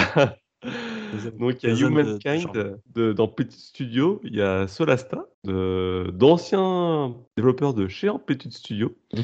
Euh, c'est un petit monde. hein, Ah non, j'ai une bêtise. Non, non, on n'en a pas parlé pendant le Saloon, on en a parlé pendant la revue test, donc c'est sorti. Excuse-moi. Oui. C'est sorti, bon bah voilà. Mais c'est pas grave, oui, puisque j'ai parlé de Solasta lors de la revue. oui c'est Solasta, oui. Ouais. Mm.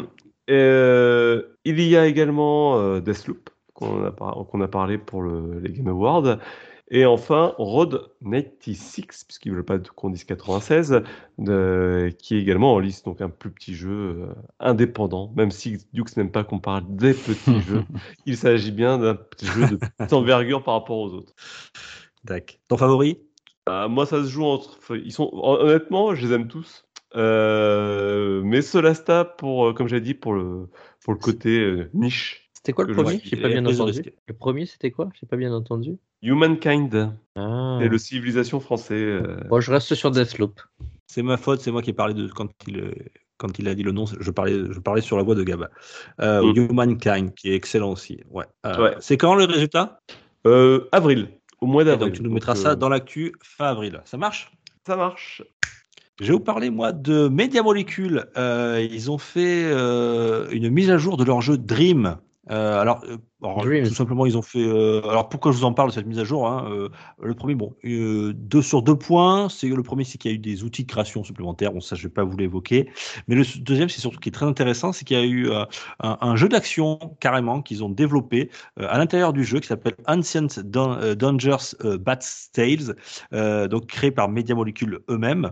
C'est un hack and slash en 3D avec des euh, euh, à- euh, des énigmes. Euh, on peut y jouer en solo ou en coop à, à deux, en local. Euh, on incarne des, des orcs, voilà. Et c'est très très très très très bon, voilà. Donc apparemment les très bons retours. Et c'était juste pour vous dire ça, voilà, de, Dreams. Yes, du côté du PS Plus, au mois de janvier, on va avoir le droit de miner sur Deep Rock Galactic. Euh, on roulera dans la boue avec Dirt 5 et on Ver- pourra. Version PS5. Version PS, oui, Deep Rock Galactic version PS5, Dirt 5 version PS5 et Persona 5 Strikers, donc un musso, qui sortira sur le PS Plus aussi au mois de janvier, Version PS4, celui-là. version Un, PS4. un- un un museau ou un Ouais, un Un mu- un musso, Museau. si tu veux lire.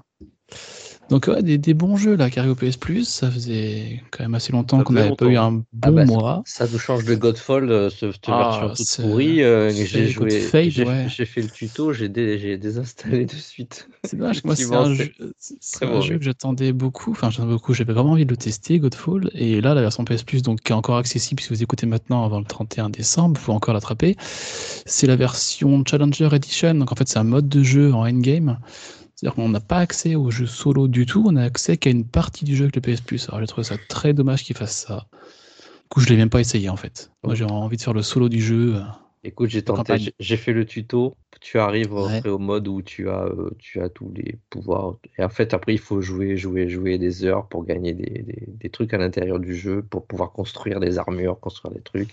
hmm. Mais concrètement, euh, oh, tu fais un tuto où tu donnes un coup d'épée, tu fais 5 de dégâts et tu galères un peu, tu fais tes roulades. Euh, t'as un peu, un peu challenge. Et tu arrives après euh, dans le jeu où tu donnes un coup d'épée et tu fais euh, 600 ou 800 de dégâts. euh, où tu as un peu de challenge aussi, forcément, parce que les ennemis sont un peu adaptés, mais où ça n'a plus d'intérêt. donc ça t'a pas attiré vers le- d'aller acheter le mode campagne quoi, parce que je pense que c'était le but de base. hein, Ah, et c'est loupé. Tu peux nous rappeler les, les jeux alors euh, Euh, Deep Rock Ga- Galactic, euh, Dirt 5 et Persona 5 Strikers. Oui, c'est une- un beau mois quand même. C'est bien, ouais, ouais. Ah oui, C'est correct. Dirt 5, ouais. Très beau mois de janvier. Petite nouvelle de chez Sony qui agrandit ses studios et qui vient de récupérer le studio Valkyrie Entertainment, qui est du coup le 17e studio de la famille euh, PlayStation. Euh, ce studio, bah, contrairement à Bluepoint qui a été racheté récemment, n'a pas fait de jeux euh, extrêmement connus, puisqu'en fait, ils n'ont aucun jeu directement à leur effigie. Mais par contre, ils étaient en fait en, en tâche, en, en fond de tâche en fait sur un paquet de, de projets. Donc, on les a vus concrètement travailler sur God of War, Ouais, c'est ça. su- euh, sur Infamous côté Sony, mais également chez Microsoft sur la série Forza Motorsport, sur Halo Inf- Infinite. Donc, euh, bah voilà, Sony euh, agrandit sa galerie de studios. On ne sait pas si c'est toujours pour continuer en arrière-plan ou si c'est pour euh, produire un, un jeu à leur, euh, à leur euh, compte, mais voilà. En tout cas, un nouveau studio dans le- la galerie Sony. Un de plus dans la musette. Mm. Euh, je terminerai donc cette actu en vrac par, vous savez, j'aime bien toujours faire une petite actu qui est un peu rigolote ou un petit peu originale. Euh, Forza Horizon 5, un joueur a été banni 8000 ans, donc il va falloir qu'il soit patient pour pouvoir y rejouer. Euh, oui, c'est un joueur, vous savez que dans, dans, dans ce jeu de voiture, euh, on peut customiser avec, grâce à des outils assez avancés la, la peinture notamment de, de, de sa voiture, de toutes les voitures d'ailleurs. Euh, et ce, joueur a fait euh, une déco qui n'a pas plu euh, aux éditeurs du jeu, puisqu'il avait fait sur cette voiture en rouge le, marque KFC sur lequel était accolé le visage de Kim Jong-un. Euh, voilà, avec aussi euh, le Pirelli transformé en Pyongyang, des choses comme ça. Euh, donc, pardon? Ah, il y avait le hashtag Send Nukes. Voilà. News, oui, voilà. Hop. Euh, c'est en référence, euh, si je dis pas de bêtises, Rolling. Bah, c'est par rapport à Kim Jong-un, il envoie des, des missiles, des Des- choses comme ça. des quoi, missiles, voilà. Voilà. Euh, et donc, euh, ça ne l'a pas du tout plu. et donc, il a été banni sans autre mesure, voilà, sans, sans, sans être, euh, avoir été prévenu. Et donc, il a- le, le joueur a été très surpris. Les éditeurs ont dit que il est- ce joueur était coutumier du fait. Lui a répondu que non, c'était la première fois. Est- donc, il n'a pas trop compris. Euh, bon, voilà, bon, c'est pas très grave. hein, il attendra Forza Horizon 6, sinon ça va être un peu long, 8000 ans. Ouais, lui, Milan, on peut, c'est un peu arbitraire quand même comme chiffre. Ou... Bah, en fait, ça, ça- fait un peu plus de 8000 ans puisque ça faisait jusqu'en euh, 9999. Voilà, ils sont allés au Ouais, maximum du compteur. Ah, c'est Euh, pas, pas le c'est pas le temps où euh, la période euh, pendant laquelle tu pourras toujours jouer à Forza. euh, Ah, c'est qu'il est banni jusqu'au 31 décembre 9999. Ouais, je sais pas si on sera encore là pour, pour, pour Mm. en parler. Et, euh, et, et en plus, moi, je l'ai vu sa voiture. euh, franchement, elle est pas, elle est pas choquante outre mesure, quoi. Je Non. euh, pas compris, euh, voilà, comment il, il a pu se faire virer. Bon, Ouais, alors, je, pense, je pense, messieurs, moi, j'ai- calculé. Je pense que on pourrait la 4L de Forza Horizon 5, on pourrait la customiser avec euh, le logo de pour une point gamer. Et je sais pas, mettre un Pyongyang ou pas derrière, ça nous ferait une pub énorme. Bon. Certes, il y en Ouais. un de nous qui serait radié pendant 8000 ans, mais ça serait un beau, beaucoup de pubs. Et on l'offre en cadeau. Et on l'offre en- Non, non, non, on l'offre en NFC. Ah. On le fera un NFT. voilà, donc faites attention quand vous customisez votre voiture à pas faire n'importe quoi parce que vous pouvez être privé pendant un certain temps euh, Ça de se demandait si chez Microsoft. euh, Enfin bon, en tout cas, je trouve que Alors c'est pas Microsoft, c'est ça manque d'humour, ça manque d'humour quand c'est même. Turn. 10, Turn 10 qui, qui édite le jeu, qui, euh, qui, a géré ça. C'est même pas les développeurs du jeu euh, Forza Horizon 5 qui sont pas au courant, donc enfin, c'est pas eux qui ont géré ce, truc-là. Euh, voilà, ils n'ont pas donné d'explication. Euh, on ne sait pas ce qui a choqué le plus, ce qui est interdit, soit parce qu'ils ont, ils ont changé, ils ont, il a parodié des marques, ou parce qu'il a utilisé Kim Jong-un, ou le hashtag qu'a cité tout à l'heure Rolling. On sait pas. Voilà, il n'y a pas d'explication. Bref, il a pris 8000 lents dans la gueule. Allez, sortie des chroniqueurs, c'est parti.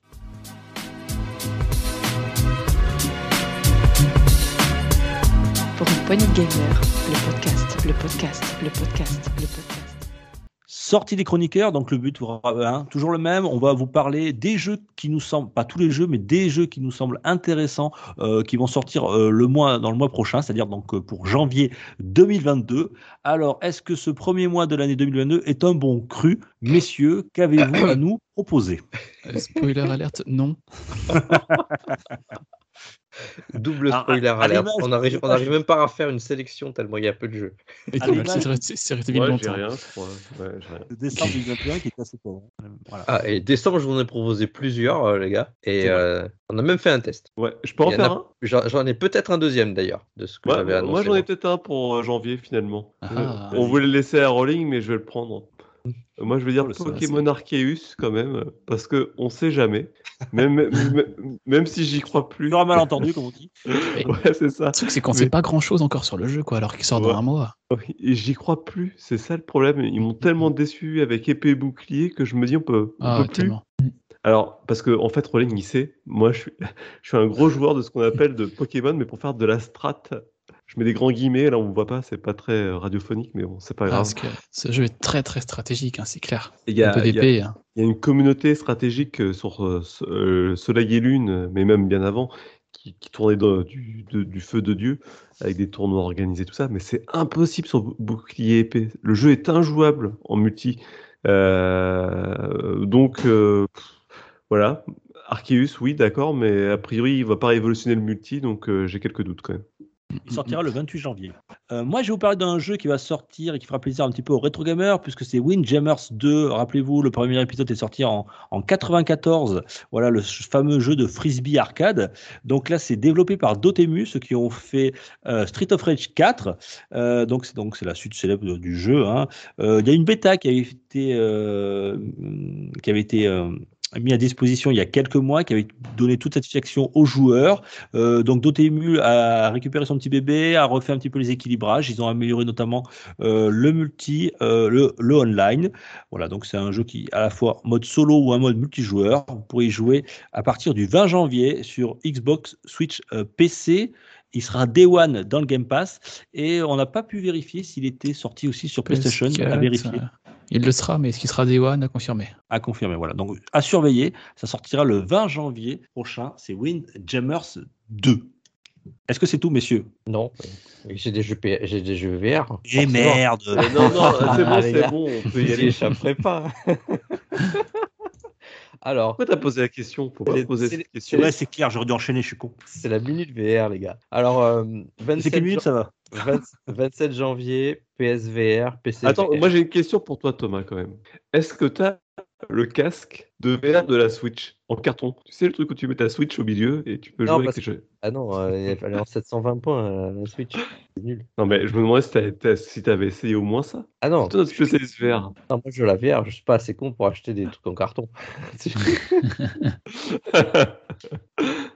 Et sinon, tu la tiens à 20 cm de tes yeux, c'est la même chose, quoi. hein. Et tu mets plus l'au-dessus euh, sur ta tête, euh, ça Voilà. fait un casque VR. C'est ça. Il y aura peut-être une mise à jour pour ton, ton jeu joué avec, le... avec la voiture là. Bon, allez, Wanderer, vas-y. Alors, je vous annonce Van- Wanderer. Donc, c'est euh, c'est un jeu de M Theory et Hot Boy qui sortira donc le 27 janvier PSVR, PCVR, comme je vous l'ai dit. Il sera donc euh, jouable aussi sur euh, Quest, mais via PC finalement. Euh, c'est un jeu d'énigmes. euh, On va voyager à travers le temps. Euh, une belle histoire narrative. Il nous avait été un peu teasé lors d'un showcase de Sony. On l'attendait impatiemment. Il avait été repoussé. Donc voilà, un bon jeu VR dès janvier. Un deuxième jeu VR en janvier, le 21 janvier, mais sur PC VR en Early Access. C'est un JRPG pour toi, Gab, mais en réalité. Ah oui, non, mais rien, rien que déjà tu m'annonces des jeux en VR, moi je me régale. hein. Je sais que là, je passe un petit moment euh, popcorn. Alors, vois. ça s'appelle Sword and Reverie. Et euh, voilà, c'est un J- c'est vraiment un JRPG en réalité virtuelle, euh, Ah comme euh, exactement comme quand vous jouez à vos JRPG, euh, action un peu, un peu plus action peut-être, puisque c'est Tu en- fais du en- tour par tour en, en VR. Alors, celui-là, il a l'air plus action en fait, mais ça reste un- dans, dans l'ambiance de vos JRPG. Voilà. D'accord. Ça sera en early access et je, je pense que ça pourra plaire à une grande frange de joueurs. Bien. Et ben, King. C'est tout. Euh, Il y a Tom Clancy aussi, Rainbow Six Extraction, qui sortira le 20 janvier, Tom. C'est vrai. Ça te dit Bah ou ouais. pas? Voilà, Et moi, j'y jouerai pas. Les auditeurs peuvent le savoir, effectivement. Tom Clancy, Rainbow Six, Est-ce est-ce qu'il y a des Extraction, sera le NFT? 20 janvier. C'est un jeu euh, coop qui se joue à 4, un petit peu à la manière de Euh, euh, ouais, Back 4 Blood ou de euh, World War Z, mais avec euh, moins, moins, moins de moins d'ennemis à, à l'écran, puisque ça sera des, des extraterrestres. Voilà, il faudra, ça sera un peu plus tactique, technique euh, que les autres euh, jeux qu'on a cités. Euh, ça sortira le 20 janvier. Ça s'appelle Tom Clancy's Rainbow Six Extraction. Moi, je voulais juste, alors c'est pas un jeu qui sortira, mais on critique souvent le, le Xbox with Gold. Alors Ah sachez oui, que, oui. que là, pour ce mois de janvier, ils nous ont régalé hein, un petit peu Ah, à la manière comme du PS Plus. Euh, alors si vous avez le Xbox with Gold ou le Game Pass Ultimate, si je dis pas de bêtises, hein, ça. vous, y avez droit. Euh, alors pour tous les amoureux de shoot 'em up, il y a un jeu qui sort et moi, voilà, il est très difficile pour pouvoir y jouer. Euh, c'est Radiant Silver Gun parce qu'il est devenu assez rare. C'est le célèbre jeu qui était sorti sur sur Saturn, euh, me semble-t-il, et il est en version HD. Il sera disponible du 1er au 15 janvier. Donc euh, voilà, si vous l'avez pas fait, que vous aimez shoot 'em up, c'est un petit peu comme Ikaruga, c'est un petit peu un c'est un, un incontournable du shoot, du shoot, voilà. Euh, donc euh, Radiant Silver Gun et ça fait très très très plaisir de pouvoir euh, euh, y remettre la main dessus euh, sur nos nouvelles machines. Il y a aussi, alors ils ont fait un truc spécial un peu shoot up puisqu'il y a aussi Space Invaders Infinity Gene qui Mm. sortira du 16 au 31 janvier. Voilà, il est, il est pas trop mal, mais bon, voilà, je ne il est pas connaissais pas, moi celui-là, mais il a l'air Ouais. sympa. Il est sympa, il est très dynamique, hein, ça n'a rien à voir avec le, le premier, juste un petit peu l'aspect graphique, mais c'est très, très très dynamique. Et aussi euh, Neurovoider qui est un, un RPG twin stick shooter, voilà. Donc on est vraiment dans, dans le shoot pour ce mois-là. Et puis il y a aussi Ground, mais alors là je sais pas trop ce que c'est, c'est un RPG avec de la prospection construction, euh, voilà, euh, à voir aussi. Mais en tout cas, euh, rien que pour euh, Radiant Silver Gun HD, ça fait très très plaisir. Voilà, je suis très content d'avoir le Game Pass Ultimate. J'ai Et- poussé, du pied euh, l'info au rétro PPG, on ne sait jamais qu'il nous fasse une émission sur Radiant Silvergun. c'est quand Ah même- ouais, je pense que Marc serait très content. Et il aime beaucoup ce jeu. Et ce qui est bien, vu que c'est dans le Xbox with Gold, c'est-à-dire que quand on le prend, il nous appartient. C'est pas comme euh, si on le prenait dans le Game Pass ou dans le PS Plus ou quand on est plus abonné, on l'a pu. Là, dès le moment qu'on le prend, même si on se désabonne, il nous appartient, il est de notre bibliothèque. Ah d'accord, ça je savais pas. Ça c'est intéressant. Xbox with. Gold, c'est comme ça, ouais. Ok, très bien. Eh bien, messieurs, euh, voilà l'année qui se termine, l'année, une belle année d'actualité. Je voulais qu'on se quitte euh, tous ensemble avec, euh, pour, les- pour les auditeurs, je vous avez promis une petite surprise, une surprise musicale. Alors, comment vous dire? Il y a un, un auditeur, un, auditeur qui, qui est de Belgique, un- qui est fan de jeux vidéo, euh, qui est aussi un, un musicien, chanteur, guitariste. Il s'appelle Mirko.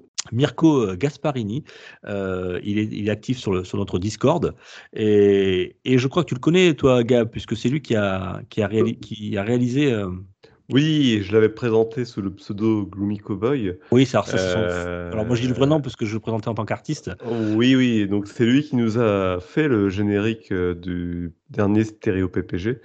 Et donc je l'ai crédité euh, après le générique. Et normalement, si les plans ne changent pas d'ici là, Mhm. il est censé euh, intervenir avec nous lors d'un des, pro- l'un des prochains stéréo PPG. à Oui, puisqu'il s'intéresse de, de très près à la musique et notamment aussi la musique de, de jeux vidéo. Mm. Euh, et donc, euh, il a un groupe qui s'appelle Everyone is Guilty. Euh, ils sont ils sont cinq euh, avec lui. Euh, alors ils ont fait un album qui s'appelle A Wolf and a Lamb. Euh, ils sont partis donc euh, à Denver, dans le Colorado, pour enregistrer cet album, euh, sous l'œil attentif de deux membres du groupe euh, Slim Cessna Auto Club, fondateur du Denver Sound. Euh, c'est de, alors de la folk à la fois, alors je ne sais pas trop trop le qualifier, de la folk, de la country, du blues.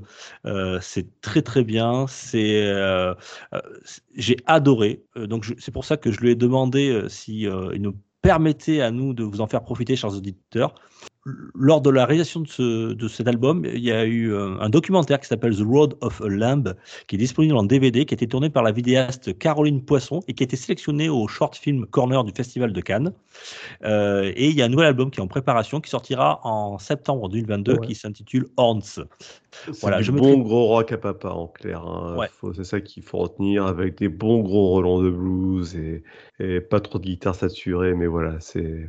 Et ça s'appelle. Donc, je vous, mettrai tous les liens euh, dans la description du podcast. Je vous mettrai le Facebook où trouver l'album et un teaser du, documentaire. Moi, je, l'ai commandé, l'album en vinyle. Donc, euh, voilà, je suis très, très content d'avoir pu découvrir ce, titre, cet artiste. Alors, je vais les citer parce que euh, je, lui ai demandé. Alors, ils sont de, ils sont de Liège. Il y a Jérôme Mardaka, Charles Perrin, euh, Pierre Mudler, Eric François et donc euh, Mirko, euh, Mirko qui est, qui est au chant et à la guitare sur le titre que je vais vous donner, qui est extrait donc de leur album A Wolf and a Lamb. Ça s'appelle Fire Horses. C'est 5 minutes de bonheur et je voulais qu'on se quitte là-dessus pour terminer l'année en beauté. Et je vous dis merci beaucoup, merci beaucoup, chers auditeurs. Vous êtes de plus en plus nombreux à nous écouter. N'hésitez pas à nous liker, à partager, à venir nous voir sur le Discord.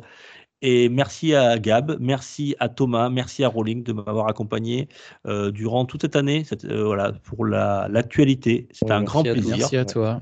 Je vous souhaite à tous une bonne année. À vous Ouais. tous un bon réveillon, une De bonne même. année. Amusez-vous bien, prenez soin de vous, continuez à jouer, jouer, jouer, jouer, et surtout détendez-vous. C'est extraordinaire, ça s'appelle Fire Horses. Euh, ça vient de du groupe Everyone is Guilty. Guilty. Bonne écoute. Allez, salut. Ciao.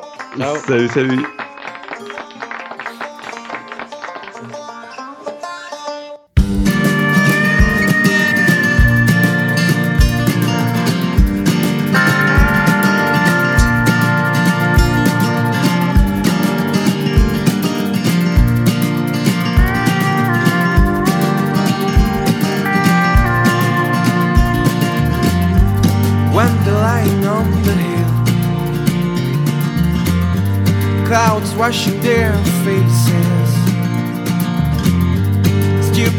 That kill your life.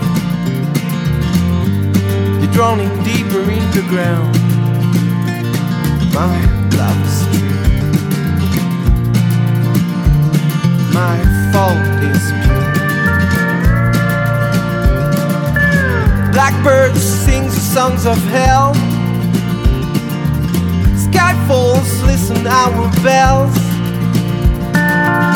Fire horse, dust and yell. Sounds of trumpets, rents man's cells.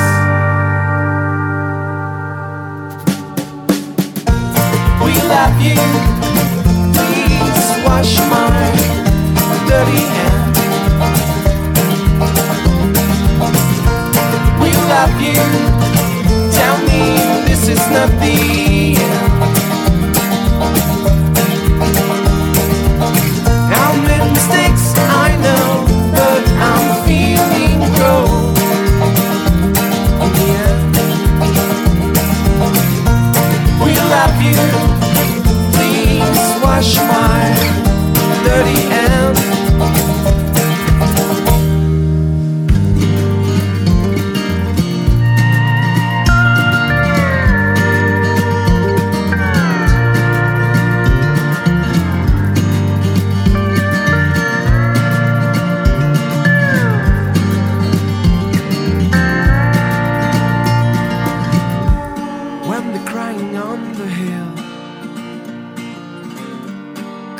washing their faces. Stupid things that kill your wife. They're drowning deeper in the ground. My love is true. My fault is pure. My love is gone. Your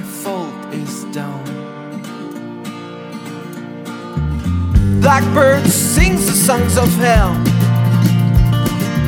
Sky falls, listen our bells. Fire horse, dust and yell.